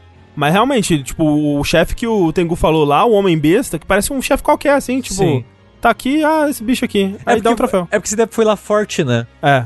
Porque ele, se você reparar, o jogo ele tem, né, as setinhas das graças lá que te indicam pra lugares de interesse, né? Uhum, uhum. Aquela dungeon é uma que as graças te guiam. Sim. Então todos esses locais que o jogo meio que te guia, como são os lugares principais, entre aspas, vai ter troféu. Ah, faz sentido. André, é, olha a minha última live em que eu morri aproximadamente 15 vezes pra esse boss. É. ele não é um cara qualquer, não. O boss difícil quando chegar É lá no mesmo, nível né? baixo. É. Ele é muito agressivo, rápido, não para de bater em momento algum. Eu, eu tô prevendo que eu vou sofrer nele com a minha build, assim. Sinceramente. O, o- Mas você não falou que matou ele, o Homem Besta? Não, eu fui até a porta dele e voltei e fui embora. Ah, Ah. ok, ok. Ok, ok. Achei que você tivesse matado ele. Não, não, não. Não, fui inclusive, Inclusive foi engraçado, porque eu tava assim, explorando, né? é, esse lugar, eu tava tipo. Tá, vamos, beleza, né? Vamos, vamos pra cá, pô, caminho curioso aqui, né? Vamos descer, né? Que, que caminho opcional interessante. Ah, então, pô, colocaram um subchefezinho aqui, que interessante. Aí deu um troféu, eita. Foi meu primeiro troféu. que eu matei antes de Brainstorm veio. E aí eu descobri que era, era o final da dungeon, tinha acabado a dungeon. né? É, mas essa, essa dungeon, ela, ela é interessantinha, ela é legal. É, eu gostei, gostei dela. É, legal. e, e uma outra coisa aqui, o André tá falando do cansaço, eu lembrei de um sentimento que eu tava tendo. Enquanto eu jogava no começo, antes de eu, de eu ficar mais efusivo com o jogo, às vezes eu olhava pro mapa igual o André e falava, putz, coisa pra caralho, né? Vou descansar um pouquinho, desligava o jogo. Passava 10 minutos e eu, caralho, tem aquele lugar que eu não fui, né? Putz, mas aquela ruína, hein? Opa, mas até aquele outro lugar, né? E, e eu não consigo. Eu não consigo parar de pensar no jogo. Eu não consigo parar de pensar no, no que me aguarda, no que esse jogo tem pra me oferecer de escondido que eu ainda não achei, sabe? Eu acho que sabe o que eu vou fazer? Eu vou descer naquele elevador e ver o que que tem naquele lugar lá, próxima vez que eu jogar. Qual elevador? Isso. É do, do rio, rio Seofras, eu esqueci o nome do lugar. Ah, o Rio. Pode crer. De Janeiro. Parece uma coisa meio Cavaleiro do Zodíaco lá embaixo. É um É. pouco. Uhum. Assim, é, tem, tem um, tem uma parte ali que é bem o, o- o- as 12 casas. Santuário. Pô, né? É. inclusive, Sushi, tem um lugar nesse rio que eu não faço ideia de como chegar. Se você puder depois. É, se você já tiver chego de alguma maneira, eu não faço ideia de como chegar. Assim, eu acho que eu sei, eu acho que eu sei do que você tá falando, eu não cheguei lá, mas depois você me Ah, manda ok. mensagem. É. Ok. Eu acho que eu também sei, onde- sei onde é e eu cheguei lá já. Que? Tantan. Queijo! E esse é Elden Ring. Provavelmente a gente vai falar mais ainda. Quer dizer, no vértice, não sei. A gente vai falar num Dash, né? Um dia. Assim, Ah, é. E assim, esse Dash, Olha, esse Dash vai ter que olha. ser com a pauta assim, seguida à risca. ah, e eu preciso, senão- que, eu preciso que todo mundo ruxa as 200 horas desse jogo, porque eu tenho muita coisa pra falar dele. Tá bom. Eu, eu quero André. exorcizar isso que existe dentro de mim, gente. André, André, Ah. eu espero que daqui a 15 dias, quando a gente volte aqui no Vértice Jogos, você esteja com 150 horas de Elden Ring. e aí você vai, você vai falar, não, gente, eu preciso falar no Vértice de novo. E aí o Talvez, próximo Vértice talvez, vai, vai tomara, começar, tomara. vai ser mais Elden Ring. Mas assim, André, Hum. antes de você desistir do jogo, caso você. Não, eu ele desistir eu acho que não vou, não. Então, caso Pelo ele não amor de Deus, fato hein? com você, foca em zerar pelo menos. Ah, sim. Isso. Porque eu acho que se você focar em zerar, o jogo vai acabar clicando, porque como eu falei, a qualidade dele é constantemente alta. É. E, eu, e eu sinto que agora, pro final do jogo, tá tendo picos agora de qualidade altíssimas, assim. Onde normalmente começa a decair pra From, É, né? O- o- ela é tipo Resident Evil, né? Costuma Sim. ser melhor no começo e decai com o tempo. E eu acho que só tá melhorando com o tempo. Exato, exato. E eu, pra um jogo com esse tamanho, eu fico embasbacado. Embasbacado. Loucura. Elden Ring é o jogo do momento, é o jogo da juventude, é o jogo da polêmica, é E- o jogo que está em top of mind. E agora que a gente falou isso, o André vai ficar com a expectativa lá em cima e vai achar tudo uma bosta. Não, mas já, assim, eu já. Esse papo aí de que o jogo vai melhorando já, já, já estava na, na minha mente.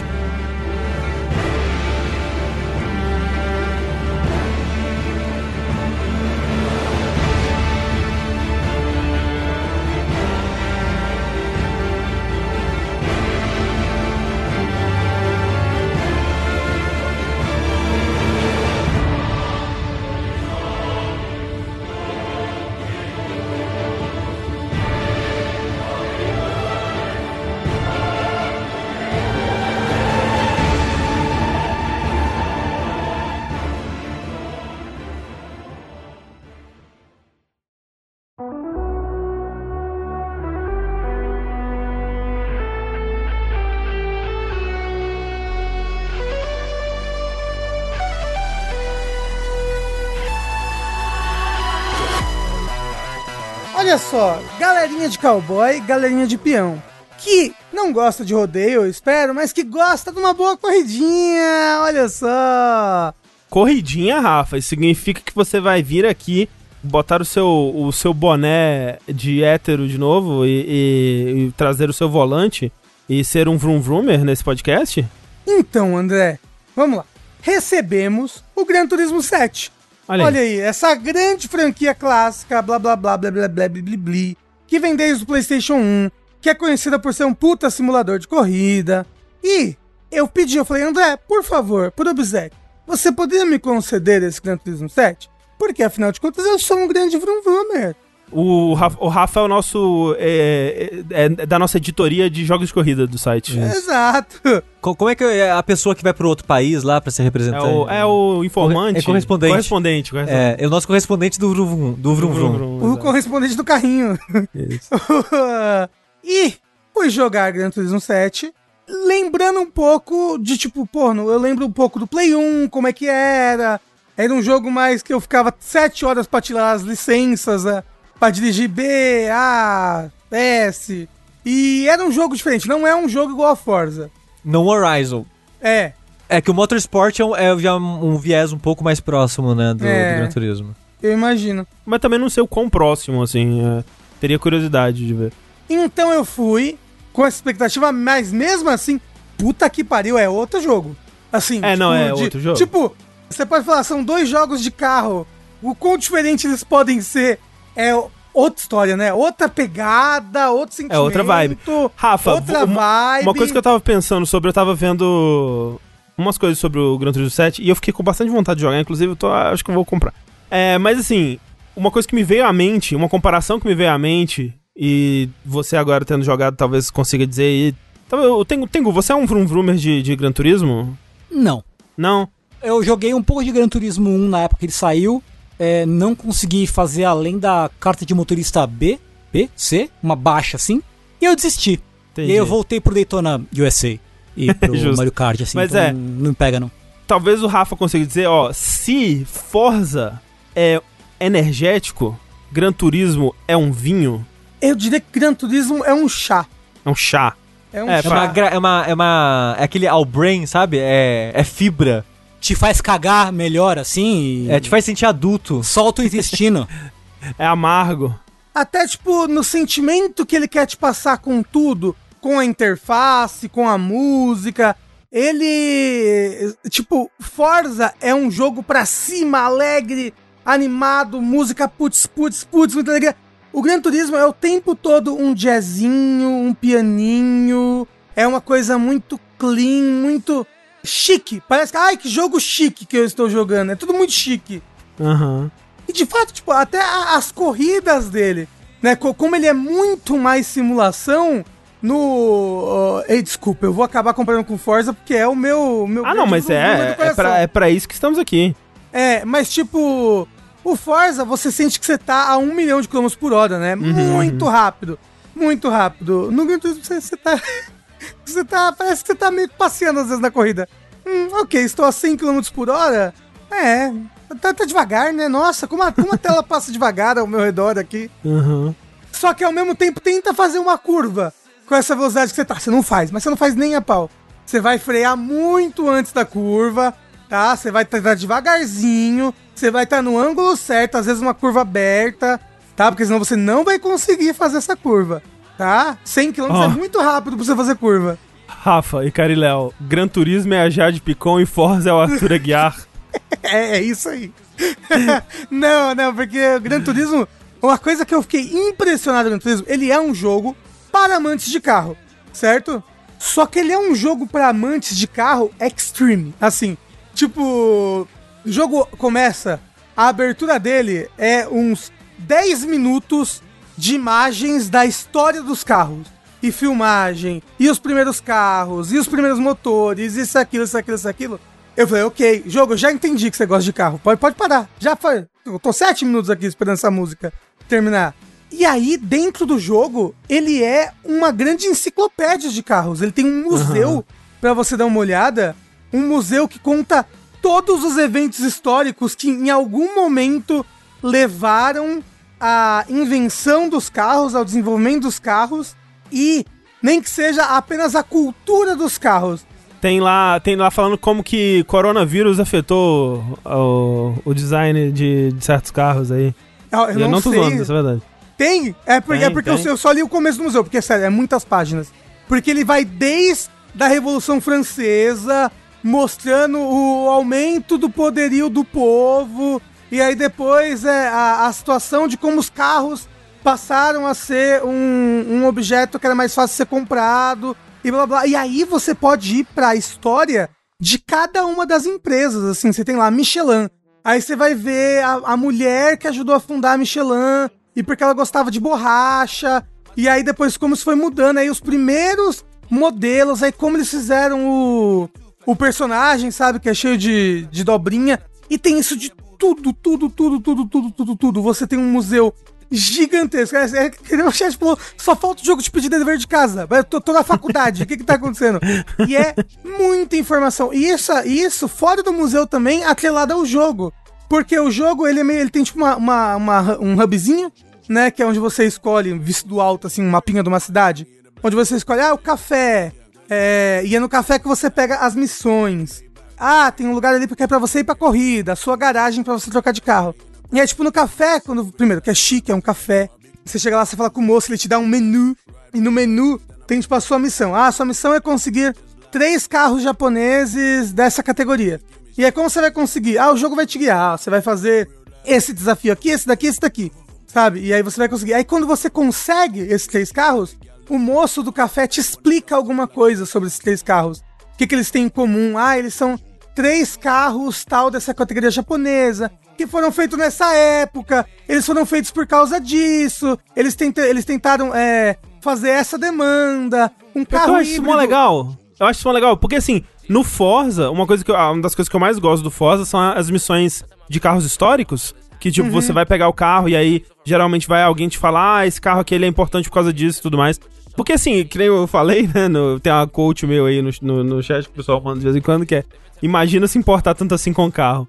E, de certo modo, eu, eu, eu penso assim porque eu não entendo nada. Tipo, eu, eu não conseguiria apontar para você o que, que é um. Sei lá, até, até nome de carro é difícil. Eu vou falar nome de carro de 20 anos atrás, tá, gente? Um Palio versus um. Fala um outro nome de carro, pelo amor de Deus. Um Uno. Não, é, porra. O Fusca eu consigo identificar. Mas assim, vamos dizer, dois carros modernos, assim, sabe?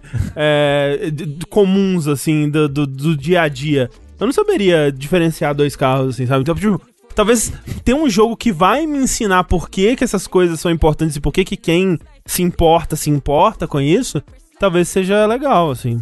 Então, eu não tenho esse interesse gigantesco e tô adorando, porque tem um lado nerd dentro de mim que gosta de saber tudo sobre tudo, sabe? E uhum. aí, quando você vê que é um jogo que ama tanto esse é, esse, então. esse assunto, sabe? A paixão é, infec... é, é contagiante. Contagiante, isso. É, uma paixão contagiante, assim. E mesmo em questão de corrida, como eu falei, é uma corrida muito mais séria, muito mais realista, dura até, sabe? Uhum. Do que uma corrida de um Forza, que é mais uma aventura, né? Uma coisa mais de adrenalina. Eu sinto que a corrida é até um pouco mais relaxante. Ele ainda tem bastante acessibilidade no sentido de que você pode jogar ele completamente simulação ou meio simulação. Ele nunca vai ser super fácil. É, ele, ele tem até um modo que ele chama de fácil, em que ele meio que vai, vai gerir a aceleração e a frenagem para você. Mas o modo normal dele, ele já, ele já gere um pouco a frenagem nas curvas para você ali do, uhum. do ABS. Mas. Então, então, tipo, você não precisa ser um super jogador para desfrutar desse jogo. Eu acho que ele, ele realmente é um jogo para amantes de carro. E é um Gran Turismo que lembra muito, inclusive, o primeiro Gran Turismo. Ele faz vários throwbacks, assim, ao primeiro Gran Turismo em questão, acho que de a maneira como ele é organizado, a maneira como são dispostas as coisas na minha interface. Ele, ele te joga bastante para as memórias do primeiro Gran Turismo e é para quem gostava muito do primeiro Gran Turismo vai, vai ter bastante nostalgia e para quem como eu só jogou quando era criança não imaginada, ou tipo nunca jogou, ele ainda é um jogo bem bem divertido. Eu vi algumas coisas sobre ele, né? E o que mais me empolgou, tirando essa parte histórica que parece legal, é que ele tem muito um foco em quase que um não só um simulador de corrida, mas um simulador de ter o carro, assim, nesse sentido de tipo você cuidar do seu carro, né? Tipo, é uma coisa que é antiga de Gran Turismo, né? Você é, lavar o carro, e aí você vai no, no café e aí você vê o carro estacionado lá de fora. E aí tem um modo que você é só para você entrar no carro, né, e ver o carro por dentro. Tipo, é, é alguma coisa que Forza também tem, né? E, e, tipo, eu, eu pensando assim, tipo, mas não tem nenhum carro que eu. É, tipo, eu não ligo muito pra carro, por que, que eu vou querer ter isso? Aí eu vi que tem, né? Oh, e obviamente que tem, porque que não teria, né? Obviamente isso é, é impossível não ter. Mas tem o, o, o AE86 lá, o Trueno, o carro do, do Initial D, né? E aquele carro é tão lindo, né? Pô, se, se esse jogo me deixar ter aquele carro e entrar nele e ir pro café com aquele carro, eu acho que é isso que eu preciso de um jogo de videogame no momento. O, o, o legal do café é que ele é, ele é tipo. É, é porque eu falei que ele é um jogo. Ele é chique, requintado. No café é um café para amantes de carro, né? Então tem uma mulher que ela vai lá e ela tá no café. Aí às vezes tá com um carro, ela, ela te fala sobre aquele carro específico que você tá. E algumas curiosidades sobre ele. E aí você vai pra vários lugares assim, tem vários NPCs que, oh, eu sou muito chique, olha este carro aqui, que legal. Ah, eu trabalho com tal coisa e amo carros. Você também ama carros? Ah, que bom, vamos transar nesse carro. Agora, as coisas dele que eu acho meio. É, é. Eu não achei o gráfico dele muito bonito. Eu acho que os carros, os modelos dos, dos carros são bonitos. Uhum. Mas o cenário. Tem alguns cenários que me lembrou assim. Aspas fortes, ok? Tô um pouco de exagero. Lá vai Mas, lá. é, caramba, é um PlayStation 3 isso daqui, eu acho. Ah, é, de, É, sim, de novo, precisamos clássico. trazer a, a imagem. do- a gente precisa ter à disposição aqui é uma imagem de um jogo de PlayStation 3. O, o foda desse jogo é que ele roda 4K nativo 60 frames. Mas sabe o que, que é também, Rafa? É, é o lance que você tava falando, a mesma coisa que você falando do, do Forza Horizon. E isso eu tô chutando porque eu não joguei. Talvez. Talvez se eu jogar, eu, penso. eu- Nossa, parece um PS3 mesmo. Mas a impressão que eu tenho é que o Forza Horizon, ele tenta te dar a todo momento a, a experiência mais dramática possível. Então, por exemplo, a iluminação dele é sempre muito mais dramática. O sol tá batendo sempre do jeito, daquele jeitinho perfeito. E tá iluminando tudo e aquela coisa toda. E o Gran Turismo, muitas vezes, por exemplo, tá passando aqui agora uma pista que tá nublado. E tipo, é um céu meio cinza, que nem eu tava vendo uma pista que é. Uma, uma- que você corre por Tóquio, assim. E não é aquela Tóquio de noite super iluminada, aquela coisa é, Yakuza e aquela coisa cheia de cores e tal. Não, é uma Tóquio cinza, meio sem graça, assim, mas super realístico, sabe? Tipo, ele não pega no. na dramaticidade, parece, né? Então, é o lugar que eu mais falei, caramba, esse lugar é muito feio. Esse realmente Play 3 era um- uma corrida que era numa cidade. Por quê? O jogo, quando você começa ele, ele não te joga no Gran Turismo. Ele te joga num modo à parte do modo Gran Turismo. O modo Gran Turismo é o modo principal, né? O, é o jogo em si. E ele tem um segundo modo, que é um modo de música. Que é um modo em que você tem uma pista, um carro já setado, e durante esse modo, modo vai estar tocando uma música, que a música vai. vai, vai- o tempo que você tem pra, pra. Até a música terminar, vai diminuindo, são os BPMs da música. Então a cada batida, tunt, tunt, tunt, vai diminuindo o tempo da música. E você vai passando por uns checkpoints que vão te dando mais tempo. É, e aí o seu objetivo é ficar correndo e pegando checkpoints e, e até a música acabar, né? Se, seus, se, o seu, se a sua pontuação chegar a zero e você não conseguir chegar até o final, até o final da música, você perde. Pois bem, é, nesse modo, que inclusive utiliza muito bem o DualSense, como o resto do jogo todo, em questão de vibração e tudo mais, e gatilhos, que é bem gostoso, tem uma corrida que era numa cidade. E era muito feio. Os prédios da cidade eram muito feio. Muito assim, cru e sem, sem, sem, Sem efeito. detalhe. Sem, sem textura, sem detalhes, sabe? É, esse eu não vi, então. Ó, logo que você iniciar o jogo, você pode fazer essa corrida. É, eu quero Faça, ver. é, isso aí. é interessante. É pra você ver que realmente os carros são bonitos, a iluminação no carro é bonito, Tem Ray Tracing, Rafa? tem ray tracing, sim, mas o cenário é meio feio, o cenário é meio sem graça, meio, meio feio. Assim, muitos cenários, é, principalmente as pistas, são baseadas em pistas de verdade, deve ter várias coisas um por Sim, um sim. com as pistas de verdade, porque né, quem gosta desse, desse tipo de, de jogo, tipo Gran Turismo, gosta, porra, eu vou correr em tal pista que existe na vida real. E é essa pista aqui, com esse exato formato. A pessoa quer ter aquela sensação. Tanto que a, a visão padrão do jogo, quando você começa a jogar, é a visão de dentro do carro. Sim, você, Tem sim. que, você tem que mudar pra visão de fora. É, até porque eles, né, é um, um cuidado absurdo também pra modelar internamente os carros e tal. Isso. toda, né? Ele tem 800 opções de volante diferente. Ele tem lá controle, uma opção. O resto das opções é volante, volante, volante, volante, volante. Volante Logitech, volante essa marca, volante outra marca. Né? Ele quer realmente ser uma experiência de carro no videogame. É, então talvez, com a visão de dentro do carro, você não prestasse tanta atenção nesses detalhes dos Uhum. cenários. Mas eu prefiro ver o carro em terceira pessoa, sabe? Eu também. Eu, eu, não eu, eu, eu me, eu me sinto muito perdido espacialmente É. quando eu vi com a visão de, de, é, de dentro do carro. Eu não sei onde eu tô na pista. Não é que nem na vida real, quando eu ia dirigir, eu não sabia onde eu tava. E aí realmente os cenários ficam mais feinhos desse jeito. Mas uma outra coisa que eu acho que, que é meio. É, nele é. Talvez isso melhore quanto mais eu jogue. Eu não sei como é que isso vai funcionar, mas ele é um jogo pago, certo? Você tem que pagar pra ele, não, ele não é um jogo grátis. E as coisas, as coisas de dentro do jogo, você compra com os créditos que você ganha correndo. Só que é tudo muito caro. Tipo, tem carros que são muito caros. Tem muitas coisas que são muito caras pra comprar. Tipo de peças e tudo mais. E ele te dá uma opção de você comprar tudo isso com dinheiro de verdade. se você aí quiser. É foda, né? E aí, tipo, porra, será que é tudo tão caro assim pra eu ficar tentado a gastar dinheiro de verdade? A comprar com isso? Porque é tudo caro demais, gente. Tipo, um milhão. Eu ganho mil por corrida. É, talvez seja coisa do começo do jogo e mais pra frente, à medida que você vai avançando, você vai ganhando mais dinheiro também, né? Tipo, eu gosto de querer acreditar que eles equilibraram pra, pra você ter uma boa experiência de progressão com isso, né? Mas até aí também, né, não dá pra botar a mão no fogo. Então, eu só vou saber disso quando você chegar, chegar num endgame desse jogo. Uhum. Mas, por enquanto, é uma coisa que me deixa com o pé pra trás. Esse negócio de dessas das coisas serem muito caras e terem ter microtransação. Isso te incentivar a querer fazer microtransação. Uhum. Agora, me, me diz uma coisa, Rafa, não sei se já dá pra você saber. Mas, por exemplo, porque eu no Forza, eu não lembro como é que é no Forza, mas no Forza você não podia escolher o carro que você queria, né? Você ganhava ele na roleta. Ou você tem como comprar carro. Tem, tem como Tem? comprar, sim. Tem. É, nesse também, tipo, eu posso ver tipo, a lista de todos os carros que tem no jogo, e aí se eu tiver dinheiro suficiente, eu posso comprar meu Hatiroco lá, o meu, meu, É... meu Trueno.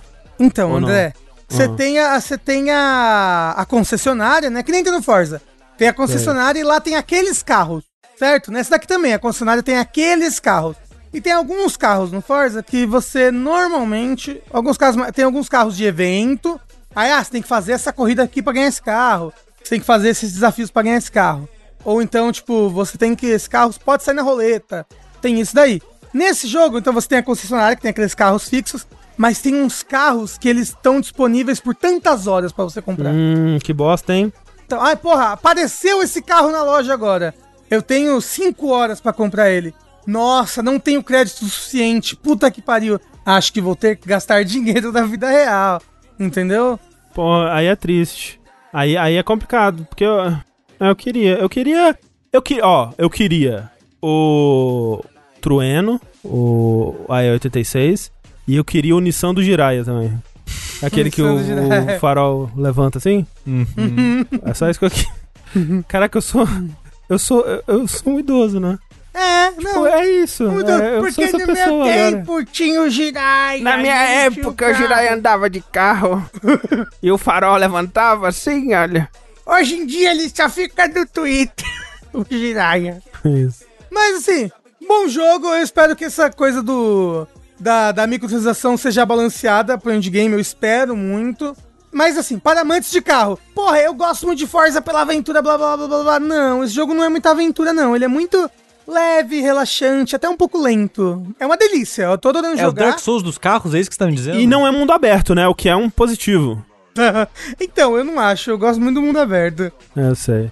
É, tipo, porque, porra, é legal, né? É, as pistas são do mundo real, né? Sabe o que, que o mundo real é? Tudo igual as pistas, tudo grama. tudo verde. Ai, que linda essa grama verde. Nossa, mais grama verde. Gente, essa pista tem duas curvas, uou! Sabe?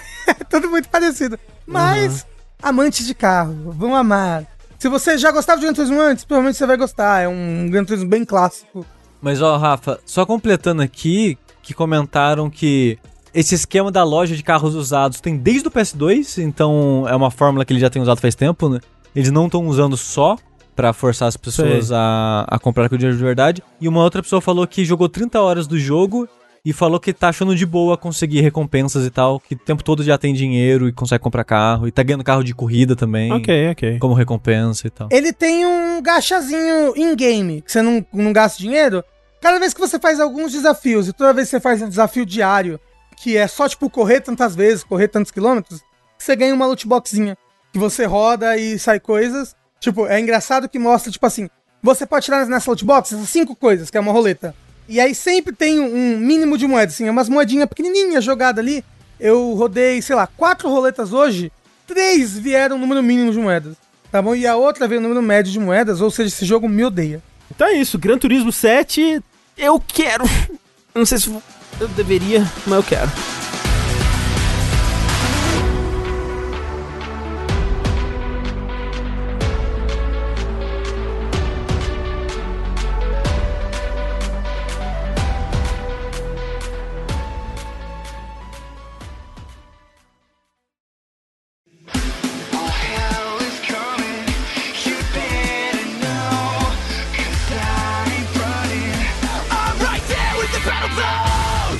E por falar em jogos de antigamente que retornam, Tengu? Pois é, né? Porque o, a, a viúva da SNK, antes de tudo, é uma forte, né? Realmente. É, anos e anos esperando um jogo bom aí. E parece que chegou, hein? Na verdade, assim, vamos ser sinceros. O Samurai Shodown foi um ótimo jogo. De 2019? Foi 2019, né? Que saiu o Samurai Shodown. É, ó, se foi 2019, foi uma vida atrás. Foi 2019, foi 2019. Eu acho que foi, é. Porque foi o primeiro, primeiro dash de melhores do ano que eu gravei com vocês. É verdade, é verdade. Foi então que eu comentei do Samurai Shodown. Mas assim, finalmente, mas puta que pariu, finalmente, King of Fighters voltou. Não como um jogo que parece ter sido feito com um orçamento de três pacotes de bolacha Maria e uma garrafa d'água Agora ele, o orçamento dele é seis pacotes de bolacha Maria e duas garrafas d'água. e um pastel. E um, ó, porra, aí, ó. E um pastel. Tá esnobando já o pastel, ó. Né, porra. É difícil, cara. É. Porque assim, pô, saiu aí King of Fighters 15, Uhum. né? Então meu cofre tá vivaço. Mas rapidinho, Tengu, é, Ah. KOF 15, né? Ele- o, o, o 14 é 2016, não é isso? Se não me falha a memória, é. Que era um jogo feio, mais feio que bater na mãe, Sim, mas ele foi bem feio. recebido, né? Ele, em questão de jogo, assim, ele era legal. É mais ou menos. mais ou menos. Tipo, a, a turma do KOF gostou razoavelmente bem, assim. E antes dele, o 13 é bom também, né? O 13 eu lembro que é bom. Ele é, ele é muito bom, mas o problema, o problema dessa fase KOF 13, 13, 14 é que eles são jogos muito difíceis. Tipo, são jogos com um- uma barreira de entrada muito Sei, alta. sei. São jogos que exigem muita precisão. Caralho, e- alguém bane o São Seguro falou que o 13 é feio, o 13 é lindo. Pera aí, não é o 13 que é pixel art? É, ele é E- pixel, pixel art em cima de, de modelo 3D. Ele é bonito pra no- caralho. lindo demais, nossa. Eu acho o 13 lindo também. Assim, tem designs de bonecos que são meio merda. É, algo assim, isso eu concordo. Mas, é, mas nossa, o trabalho de pixel art é, é fantástico, eu É acho. foda na minha demais. opinião, assim. Eu acho foda. Mas. Então tinha esse problema. Primeiro, o 13, né? O problema do 13 é que era um jogo muito técnico, muito difícil de entrar. E o online é uma merda. O 14 era fe- mais feio que brigar com a mãe por causa de, de, de mistura. Estuda. É mais feio que encoxar a mãe no tanque. e o jogo ele era bom, mas, de novo, feio pra porra, é, uns bonecos nada a ver, novo no elenco, assim, e online merda. Merda. E aí veio a promessa, né? A promessa do, do, do KOF 15 aí, do KOF, no KOF bom.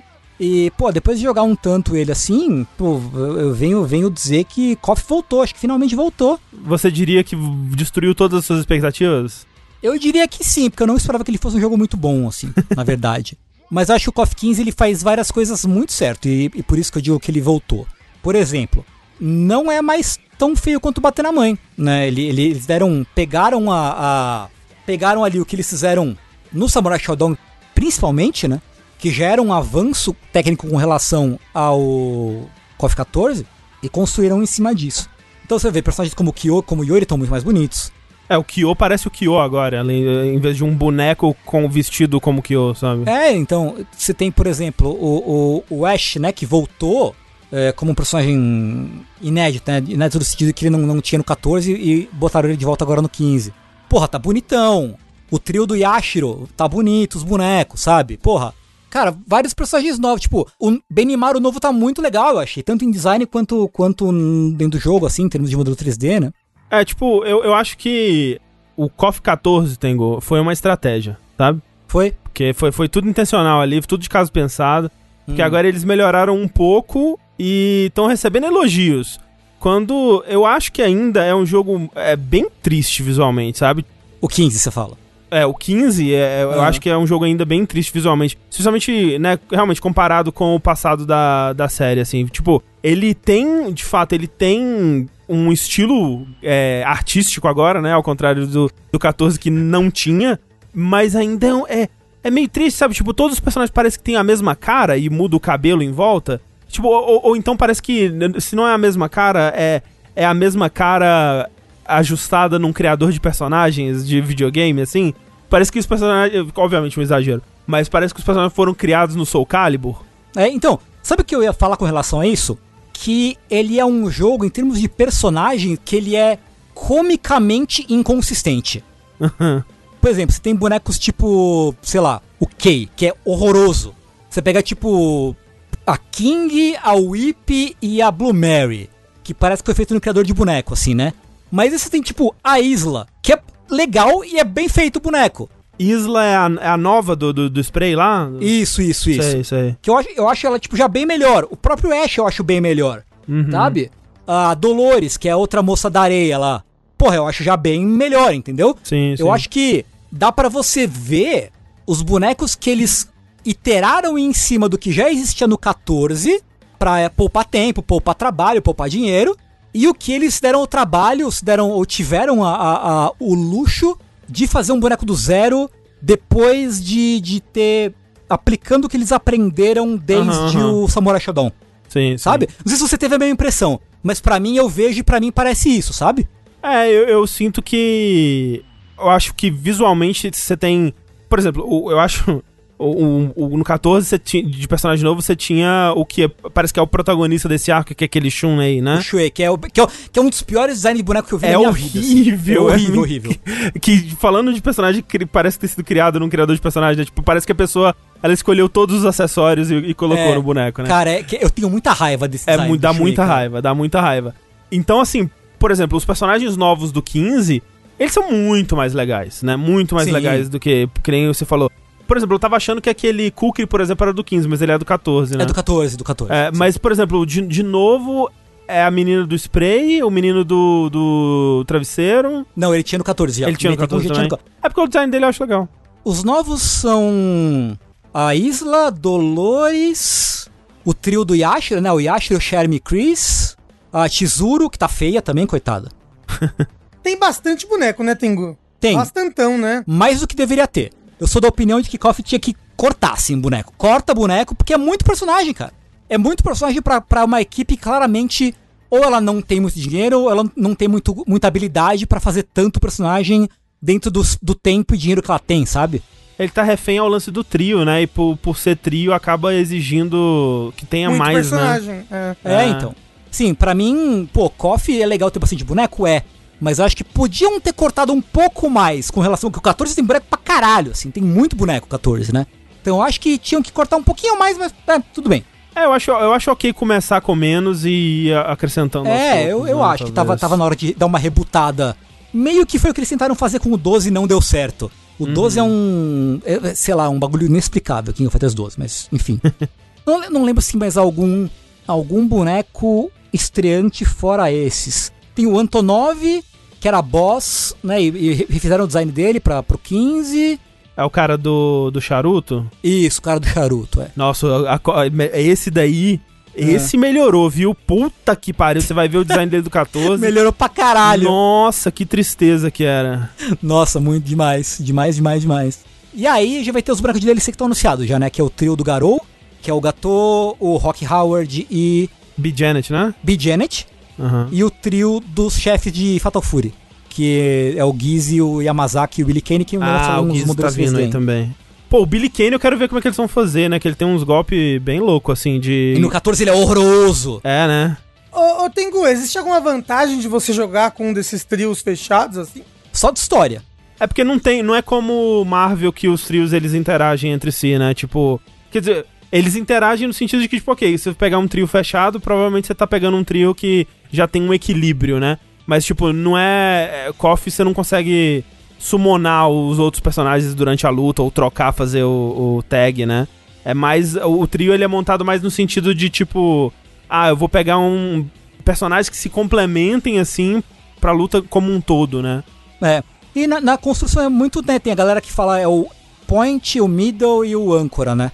Uhum. Que cê- você sempre quer deixar na frente boneco que gera mais barra, de especial, pra quando chegar no último você poder usar barra pra Gastar caralho as barras, e né? fazer os combos que matam de uma vez mas, só. né? Mas, mas, perdão, talvez eu tenha... ver- Você pode trocar a qualquer momento? Não, não. É só quando acaba a vida, a vida de um. Isso. É tipo Tem round, um é. KOF que você pode trocar, que é o 11. É, mas só fizeram experiência naquele, naquele ano ali. Minto. 2003 também dá. 2003, é. 2003, 2003 dá e o 11 dá. Né, mas não- eles não levaram à frente, que eu acho uma mecânica legal. É, e em outros, assim, tinha a mecânica do, do quarto boneco que você podia usar como striker também. isso, mas- isso, isso. Striker, né, que não... Que eu achava legal também, eu achava legal. Ah, eu também, eu também. Mas o lance que eu acho que esse jogo ah, acerta muito é que ele é um jogo, primeiro, muito gostoso de jogar. Eu acho ele muito gostosinho de jogar. Eu acho que a gravidade dele tá gostosa, os pulos estão gostosos. Eu acho que ele traduz melhor o sentimento de você jogar um jogo 2D com cara de 3D, com as animações. Que é difícil, né? Quando você. O pessoal tava falando, falou muito isso, isso na época do Devil May Cry. Que se você tem esses modelos 3D com mais, mais. com animação melhor e com mais realismo e não sei o que, é difícil você fazer uma animação que não pareça esquisita. E o mesmo acontece quando você tá fazendo um modelo 3D fazendo animação num jogo que era 2D, né? É, é fácil parecer esquisito. Eu acho que eles acertaram mais nesse jogo, no, no 15, né? Acho que tá mais, tá mais legalzinho. A velocidade dele tá legal. É, não sei o que, que você achou quando a gente jogou ontem, quando você jogou mais hoje com relação a isso. Não, eu, acho que ele tá bem gostoso de jogar, é, em questão de. Né, como você falou, velocidade, o peso do, do- dos bonecos e tudo mais. Me, me pareceu imediatamente familiar, assim, em, em relação a outros jogos da série. Eu, eu só quero frisar que, assim, de, de novo, né? Eu acho visualmente é tão triste, sabe? É tão triste. É, é tipo, esses personagens com essas animações tão icônicas e, e expressivas pra caralho, sabe? E aí você vê a, tra- a, a transição dessas animações pro 3D, por mais que concordo, eles acertaram mais aqui do que acertaram no passado, sabe? Mas não tem como, sabe? Tipo, uma personagem tipo a Atena, sabe? Ela é tão expressiva, o sprite dela é tão cheio de vida, sabe? Aí você vê aquele boneco com a carinha assim. O foda é que você tá indo dos melhores pixel arts Exato. da história Exatamente. pra um, pra um jogo que Não tem como. não só é o não é ok, como é feio, É. sabe? É, aí aí realmente é, é, tá indo do- do- de um pico pra um, pra um vale, É, assim. Mas, é- mas é a realidade também, e, tipo, eu sei que, né, seria absolutamente inviável. é, se nem a Capcom faz, né, hoje em dia, um jogo de, de pixel art é, foda é, pra SNK, então seria ah, absolutamente impossível, eu entendo a- essa realidade. E dentro dessa realidade, eu acho que eles fizeram um bom trabalho. Lembrando também que a SNK não é um grande estúdio mais, né? Não, né? Hoje, hoje em dia, assim, o SNK de hoje não tem nada a ver com a SNK de pré-2000. Pois sabe? é, que foi quando, não que foi quando acabou a SNK clássica, né? Sim, pois é. Mas, porra, sabe, o KOF era o jogo que você jogava pra ver as introduções especiais entre dois bonecos, né? Putz, Tipo, sim, é. as intro do Kyo contra o Yori, Nossa. da Atena com o Kenso, né? Com a, o Andy com a Mai. Você via ali, né? A, a- a- Pô, era um jogo com muito. Pô, a galera falou uma coisa no, no Twitter que eu lembrei, até me arrepiou, assim.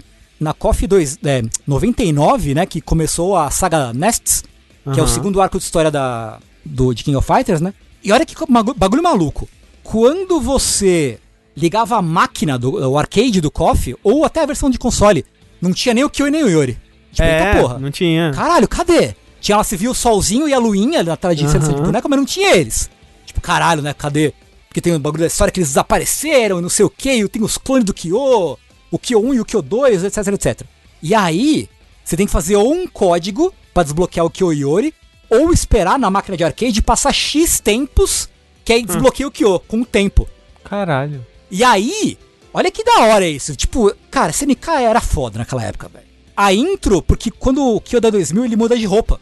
Sim. Ele tira, ele fica assim, ele tira o uniforme escolar finalmente, né? Ele saiu da escola com 25 anos. Acho aquela roupa dele muito da hora, viu? É da hora demais. E aí ele bota, tipo, um, ca- um casaco branco, com caçadinhos e tal. E aí a intro dele, é, tipo, o Kyo tem aquela faixa na, na, na cabeça, né? Muito icônica. Isso, putz. E a animaçãozinha, tipo, ele, ele tira a faixa Ah, e põe caralho. fogo na faixa. É foda demais. Caralho, né? agora eu sou o novo Kyo.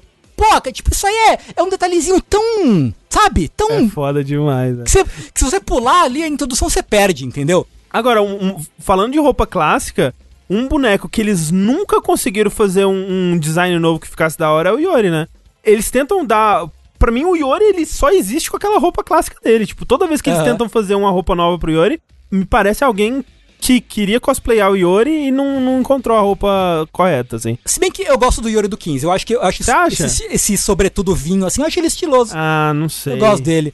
Agora, o Yori pagodeiro é sem condições, assim, não tem como o Yori de calça branca pagodeiro da, da, É. da absoluta menor condição. E outra coisa que eu queria dizer sobre os personagens é absolutamente deplorável que não tem o Kim, que é o Eu meu personagem acho. favorito. Eu não sei porquê, cara. Não sei porquê que não tem o Kim. É Quem um- é a Mai? Tem a Mai, Ok. Só não tem o Kim de boneco clássico. Dos caras que você pensa assim, tipo, porra, esse cara é Koff, assim. Aham. Meio que só o Kim que não tem? Eu acho que sim. Tipo, tem o Ralph, tem o Terry, tem o, sei lá, Andy, tem o pessoal do. Goro Diamond não tem, né? o Goro não tem, mas o Goro. ah, Não, o Goro tinha na 14. Quer dizer, tinha na 13. Eu acho que ele tem na 14 também. Mas não tem o Goro por algum motivo. É, tem alguns, algumas faltas aí, mas a maioria tá, tá aí e não tem o Kim. Mas ao mesmo tempo tem algumas escolhas mais tardias da série que eu aprovei, assim, umas coisas mais obscuras, tipo o, o Ramon mesmo, que não, não vejo como um personagem que é muito querido, mas que eu Uhum. gosto bastante. Tipo, Vanessa. Agora, ó, o- ele tá com um nome diferente, né? Mas é o K49 lá, o, o é, Tetsuo, o Kronen. né? É, o Como é que ele chama agora? Kronen. Cronen. É. Que é o mesmo personagem. é, Por algum motivo devem explicar na história, né? Porque que mudou de nome, mas é o mesmo boneco até com o mesmo dublador e tudo. Sim, sim, sim. Ah, tipo, a, a galera gostou muito que ressuscitaram o, o trio da, do Yashiro, assim, Yashiro, Sherm e Chris, sabe? Sim, sim. Que eles estavam desde, desde a 2002, né? Que não, eles não voltavam em nenhum jogo novo, né? E são Uhum. pessoas que a galera gosta bastante. É, Então, pô, é, seleção, a seleção é de boneco legal. Tinham que trazer o trio USA de novo aí, pô. Porra, né? Falaram sobre isso numa entrevista aí, que falaram, pô, galera, só a galera, a galera hardcore mesmo, mesmo, mesmo quer, quer que volte o trio USA, assim. E, pô, sou a favor. Sou total a favor de voltar. Lucky Glauber, porra, o melhor Pera- nome peraí, peraí, do- peraí, do peraí. boneco. Alguém gostava de jogar com eles? Acho que tem gente que gostava. Cara, o pior é que eles eram bons, viu? Era? Você pega, pega a galera jogando 98, assim, 98 e 2002, que são os coffees, alguns dos coffees mais populares que, e que tem eles, a galera é, gosta. Especialmente o glorioso Brian Battler. Como é que era o nome? Cara, os nomes são muito bons, né? É Lucky É o Lucky D. Lucky D. Não, Heavy D. Heavy D, Lucky Glauber Glauber e Brian Battler. Battler. Ó, Uau. porra. Como Uau. assim, velho? É melhor- Caralho, é muito um japonês fazendo nome americano mesmo. Cara, né? Lucky Glauber eu acho o melhor. Esse é o meu favorito. É maravilhoso esse nome, cara. É incrível. Lucky Glauber. Tem que ser o nick agora do, do Glauber Kotak. É, caralho, né? Lucky Glauber. Pô, então, assim, em termos de, de mecânica em si, de jogabilidade, eu acho que eles acertaram porque eles mantiveram o que tinha legal no, no 14 do 13, né? Que é toda a questão do Max Mode, de você poder cancelar e fazer uns combos malucos, de, de emendar tudo em tudo. Inclusive, eu queria perguntar sobre isso, Tengo. O auto combo é coisa nova do 15 ou tinha no 14 já? Eu acho que era coisa nova do 15. O que que é? Que é aquele, é aquele esquema que tem hum, vários jogos modernos, né? Que de- tipo, Sim. você só macha, aperta o, o botão de, de ataque e já vem o auto combo. Ah, o né? 14, 14 também tem. 14 também tem outro combo. 14 também tem. Mas é uma coisa que eles implementaram nesse. E eu acho legal, na verdade. Eu não acho que é demérito do jogo, não. Eu acho que ele é um bom. É um bom uma ferramenta pra você não se sentir tão, tão perdido. Né? Mas acho assim, até pra pessoal que tá um, num nível um pouco acima de precisar usar autocombo pras coisas, eu acho que eles fizeram uma coisa muito legal, que é duas coisas muito legais, na verdade. Primeiro que é poder usar os golpes EX a qualquer momento. Isso é legal. E segundo, usar o Max Mode é menos opressivo. Por quê? Antes, tipo, o Max Mode o que que é? Você meio que estourar a barra, né? Você aperta os botões, ele estoura a barra e você pode en- entrar nesse modo de poder cancelar tudo com tudo. Então ele tá mais um pouco mais acessível agora. Quando você, antigamente, né? Quando você usava, ele tipo ligava e continuava, foda-se. Agora ele, ele liga e dá uma pausa assim. Então tipo, você, ok, você pode respirar e pensar por um segundo o que você vai fazer em seguida Ah, legal. né? Isso dá uma. Tira um pouco da opressão de você experimentar, sabe? Porque eu acho que era um jogo meio opressivo antes. Tanto 13 quanto 14, a barreira de entrada era, era alta porque você precisava precisava dominar a mecânica do Max Mode para fazer coisas mais legais e usar direito a mecânica do Max Mode era difícil. Então agora eles deixaram isso um pouco mais acessível realmente, né? Fácil de você acessar. E eu acho que isso faz bem, né? É uma coisa mecânica específica, mas é uma ajuda especialmente pra quem quer sair do nível mais básico e falar, ok, vamos tentar aprender a jogar real? Vamos. Ah, então tantas mecânicas aqui. Ah, tipo, ah, ok, eu consigo fazer uns combinhos simplinho.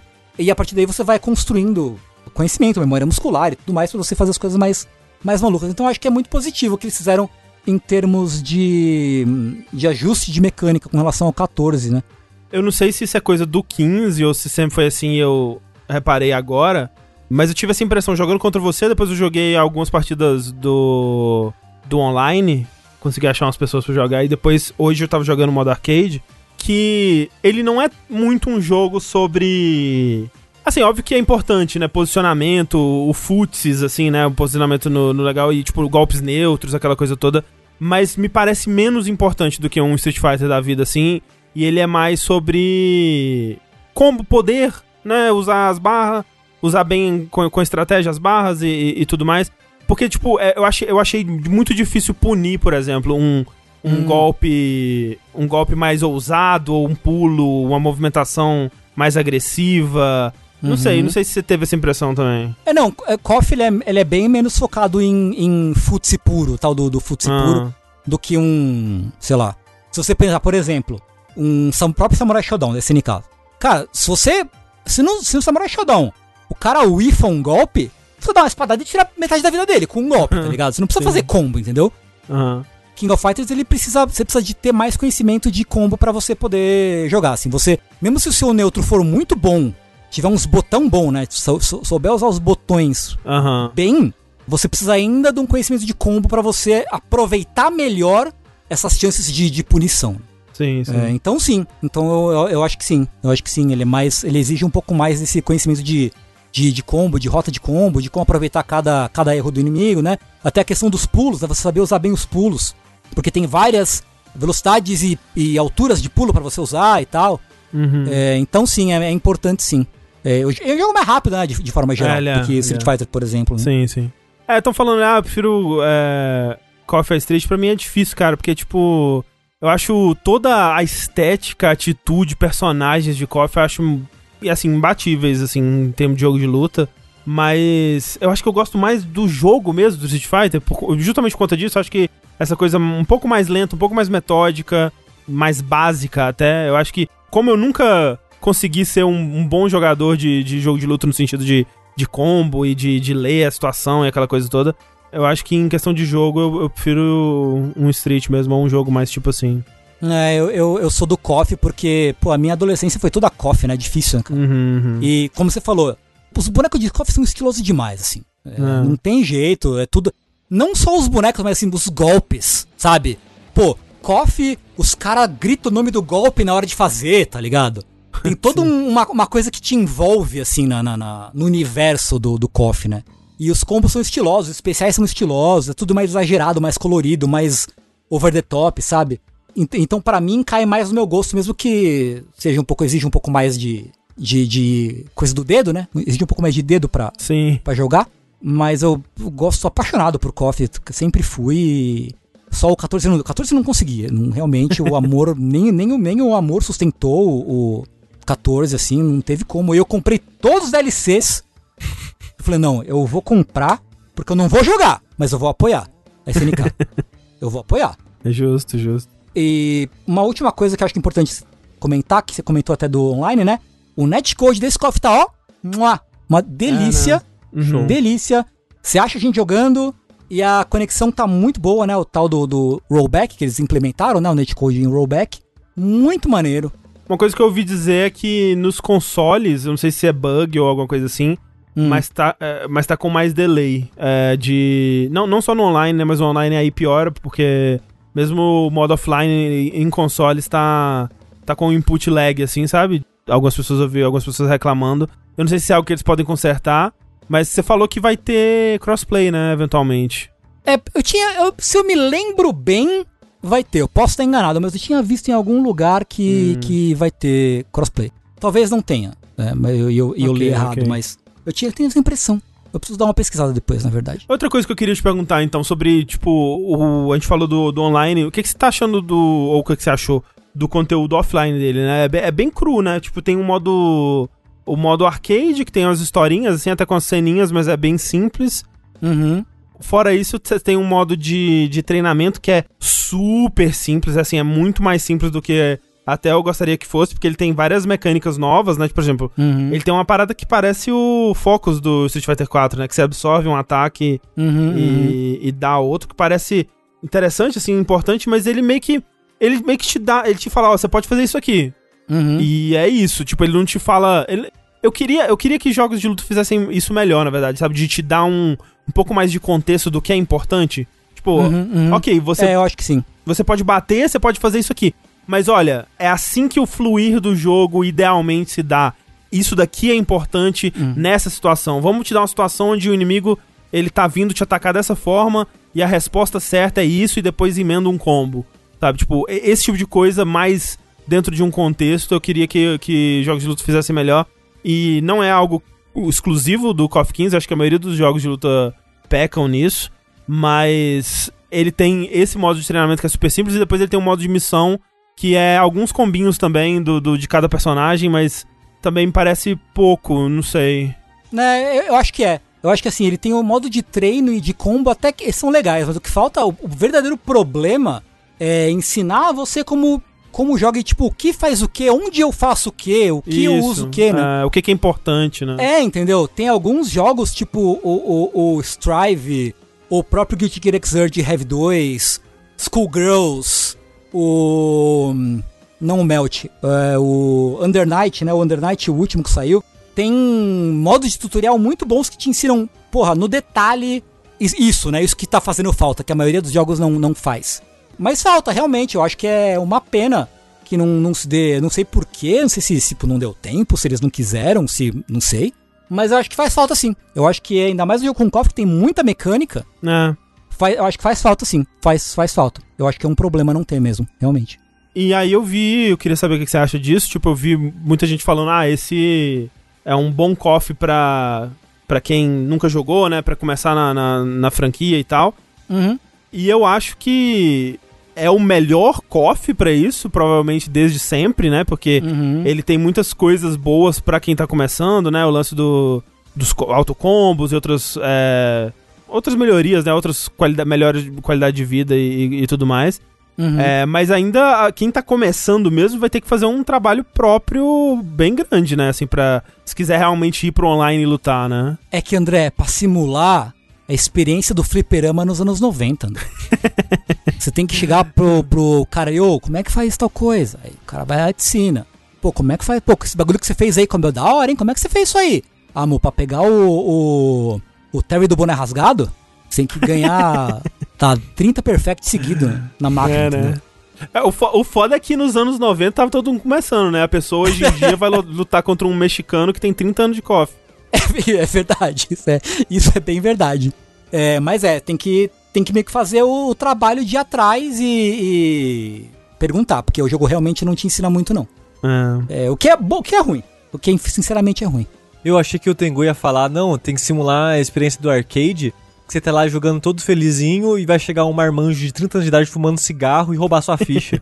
Isso. Porque pra mim a experiência é isso, jogar KOF criança, chega um adulto, me derrota e... Tinha que ter essa mecânica, né, do lobby, assim, tipo, você tá lá numa sala, aí alguém pode usar uma ficha, sei lá, pra invadir a sala com um cigarro e Isso, roubar o seu lugar. Exatamente. Assim, ó, eu, ó, o Tô Influ é assim que aprendi, eu não aprendi nada. A única coisa que eu aprendi é jogar com o joelho onde coloca a ficha, pra filho da puta não, não É, entrar no meio da minha partida. Nossa, tampar a boca da ficha com o joelho é muito clássico. É muito clássico, cara. É, Ó, mas queria dizer, eu acabei, eu mencionei ele, mas acabei não falando, esse boneco do 14 aí, o Kukri, é mó legal de jogar ele, hein? É? Achei ele bem legal. Tem vários pro players que estão dando mais atenção pra ele agora. né? É, então tá bem legal, assim. Então estão jogando muito de Vanessa. Vanessa, Terry, o Terry tá monstruoso, assim, bem monstruoso. O Ralph tá monstruoso também. É, e, pô, eu tô, eu tô muito empolgado pro. Porque assim, tem muita gente empolgada com o jogo ainda. Tem muita gente streamando o jogo.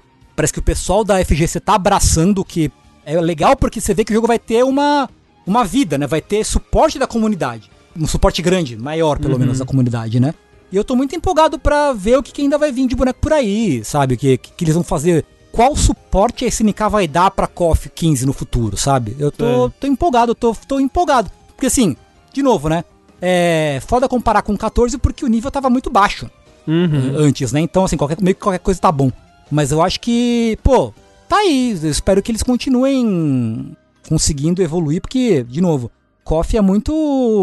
É uma, franquia muito do meu coração, assim, e eu queria ver voltando a ser o, o- o- Sabe, o que ele era. Eu sei que não vai voltar a ser o que era É, antigamente, não, é, sabe? é, mas... Não vai. Outra Não vai. época, né? Mas, mas eu fico feliz também. Fico feliz de, tipo, dentro da comunidade ele tá sendo respeitado, tá? Tipo, as pessoas estão, né, prestando atenção. Uhum, uhum. Faz tempo, né? Faz, tipo. Faz, KOF, faz. Mesmo a- da época do 13 era, né, era brasileiro e mexicano, assim, não era um jogo que que ia muito além disso, não. Era Coreia e América Latina, basicamente, né? Que, que, que levava o jogo, né? Então fazia tempo que não tinha um cofre assim de potência. Tengu, tu perguntaram se você tá jogando no Fight Stick. Sim, estou. Tengu é profissional. O Tengu, o Tengu não brinca em serviço, não, porra. É mais gost- gostosinho, tão gostosinho. O único jogo que eu não jogo de stick é o Power Rangers, Fire- o Battle for the Grid. Quem não precisa de stick, é só É, todos os outros é stick. Elden Ring, stick. É The Ring Stick. DDR, stick. Né? Pô, é. tudo, tudo no stick. Exatamente. É isso. Só com a mão na manete o dia inteiro. Esses jovens. E com a mão na manete, a gente encerra mais um vértice. Só que coisa, não é mesmo? Loucura.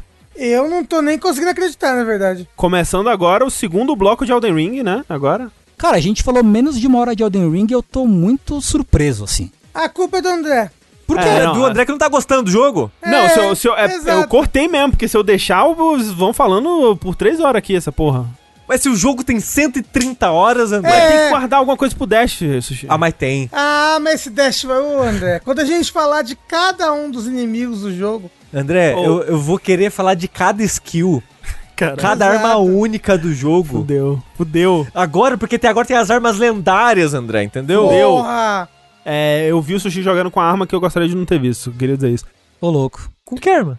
Eu só tô usando uma faquinha e a katana. Eu vi você com uma espada gigante aí. Ah. É. O Léo Bortotti falou: Horizon morreu. Gente, é impressionante. Parece que não foi lançado. Parece que eles deslançaram o Horizon, né? Depois do Elden Ring. Parece que falaram assim: não, lançamos. Não, peraí, peraí. Vamos deslançar. Depois lança de Ai. novo aí. Eu tô Que realmente- esperando acabar o The Ring pra começar o Horizon. Desapareceu. Até quem eu tava acompanhando que tava jogando, parou. Tipo, não. não Mas assim, Olha que timing de lançamento, Jesus amado. não aprende, pode- né? não aprende. Duas vezes, duas vezes. Uma vez a gente Não, não é aprende. a possível que eles, vez- não é possível que eles não pensaram que ia acontecer isso. Não é possível. Não, e, e de, novo, de novo, tipo, é, é realmente uma pena, porque o jogo é ótimo. Tudo que eu joguei do Horizon é ótimo, mas, tipo, engoliu, né? O Elden Ring engoliu. né? É, é tipo aquela sketch do, do Mega 64, do Cabelas, que eles sempre lançam junto com o Halo. é isso. E eles ficam putos. Caralho, Tipo, perfeito. não, saiu outro Halo! Não acredito! é tipo isso o Horizon, assim, cara. É bizarro, assustador. Eles tinham que Como- como fazer é uma pode? dessa com Horizon e outros jogos, né? Tipo, no, no- teve outro stream que eu tava comentando, tipo, será que no próximo Horizon, que vai ter próximo Horizon, Sim. será que no próximo eles vão aprender? Aí alguém no chat comentou, não, é, fina, é ao contrário. Quando for sair o próximo Horizon, fica atento que vai ser um jogo foda junto. Exato, já saber. Uma pô. semana depois. pô, tá saindo Horizon? Qual jogo bom que vai sair daqui a pouco, hein? Pô, É triste, né? Mó triste isso. É mó triste, Parece eu mó acho legal, que- mas... eu acho que quando. Espero que, né, quando acabar o fogo do, do Horizon as pessoas. não, quando acabar o fogo do Elden Ring as pessoas voltem. O foda é que, tipo, o primeiro Horizon saiu junto com um dos jogos mais impactantes da atualidade. O 2 Também. também! Só que a- qual é a chance? Não é Mas a chance- possível. é, Eita, não é possível, o- alguém, cara. alguém no chat falou aqui. Horizon 3 vai lançar junto de Half-Life 3 e a sequência de Earthbound. Cadê isso? Isso, é, exatamente. Não, é foda, tipo, é. Eu, eu, fico, eu fico realmente triste pro jogo e eu espero que as pessoas, as pessoas voltem pra ele, porque esse ano eu acho que. Se, se esse ano não me. Se os jogos desse ano não me matarem, eu sou imortal, tá, gente? Porque. Caraca, muito jogo imenso. Muito. Muito, tipo, eu queria muito. jogar o Dying Light 2, nem encostei. É o ano dos jogos gigantes de mundo aberto. Até eu, eu tava vendo, pô, vou jogar um pouquinho aqui do Oli Oli World. Também é mundo aberto agora, porra, do Oli Oli. até, Que até o jogo desgraça, né? indie é mundo aberto. Eu- Eu quero jogar Triangle Strategy. Eu vou sair de um jogo de 100 horas pra um jogo de 100 horas. Só senhoras. Exato. Só senhorinhas, só senhorinhas. Diz que tá bom, né, o Triangle Strategy. Pois é, tô, tô, tô animado, tô animado pra ele. Só deixa de estar falando do Babylon Sol, mas essa é uma outra problemática que nós vamos abordar no próximo No vértice, próximo provavelmente, de vértice. jogo. Isso. O, o Tengu já molhou um pezinho nessa água com Toxic, né? Essa, água com Hot. Já eu não- começou não a encher a barrinha dele ali. Vai Rot. sair- e, tá, e tá pra sair o Chaos. Tá pra sair o Chaos agora também, né? Por agora. Ah, o Chaos é? vai sair em março. Tá vindo aí o Chaos. merda, mas Dito isso, eu vou pular o Chaos que eu vou comprar Kirby esse mês. Caralho, é jogo, ah, bom, tem né, isso, gente? tem isso, né? Mas o Chaos, Chaos tá chegando, né? Porra. Difícil. Difícil. Ó, o Chaos, o Chaos, você me desculpe, mas eu vou dar um tempinho, hein? Porque é muito jogo parecido junto. É, Muito Souls-like. E porque eu ainda vou estar jogando Elden Ring. é verdade. na nossa terceira build em live que a gente vai estar fazendo. Terceira, se duvidar, na primeira ainda. Agora, imagina se a gente chegar em- no final de 2022 e Elden Ring não for o jogo do ano de vocês. Eu, eu acho que isso é impossível. A não ser que Breath of the Wild 2 seja, assim, uma coisa de outro mundo. É muito difícil, porque Elden Ring é o jogo dos meus sonhos. Então, foda. É fo... Sabe que o problema do Zelda? Qual o problema Só tem um castelo do Ganon. O Elden Ring tem vários castelos do Ganon. Pelo menos alguns aí. Mas e se o Zelda É. 2 tiver vários também? É verdade. Aí, aí é um problema pro Elden Ring, de fato. E aí? Tem que ver isso aí, né? Tem que ver isso aí. E Zelda tem o. É, O cavalo não tem pulo duplo. Link sexy. Tem o Link sexy. É. Mas no, no Elden Ring tem meu personagem sexy também. Mas se dá pra jogar com a Zelda no, no, no Zelda? Ó. Porra, Tengu. Eu, eu faço a Zelda Cara. do Elden Ring, porra. É. Aí cria uma personagem com um arco mágico lá e pronto. É, ué, usa magia de arco, Zelda. foda-se. É, isso, isso aí, cara. É isso aí. Aí. Então é isso. É, e com esperança para o futuro, encerramos mais um vértice. Eu sou o André Campos. Eu sou o Ring. Eu sou o novo Ring. Eu sou a Zelda. E até a próxima, gente. Tchau, tchau!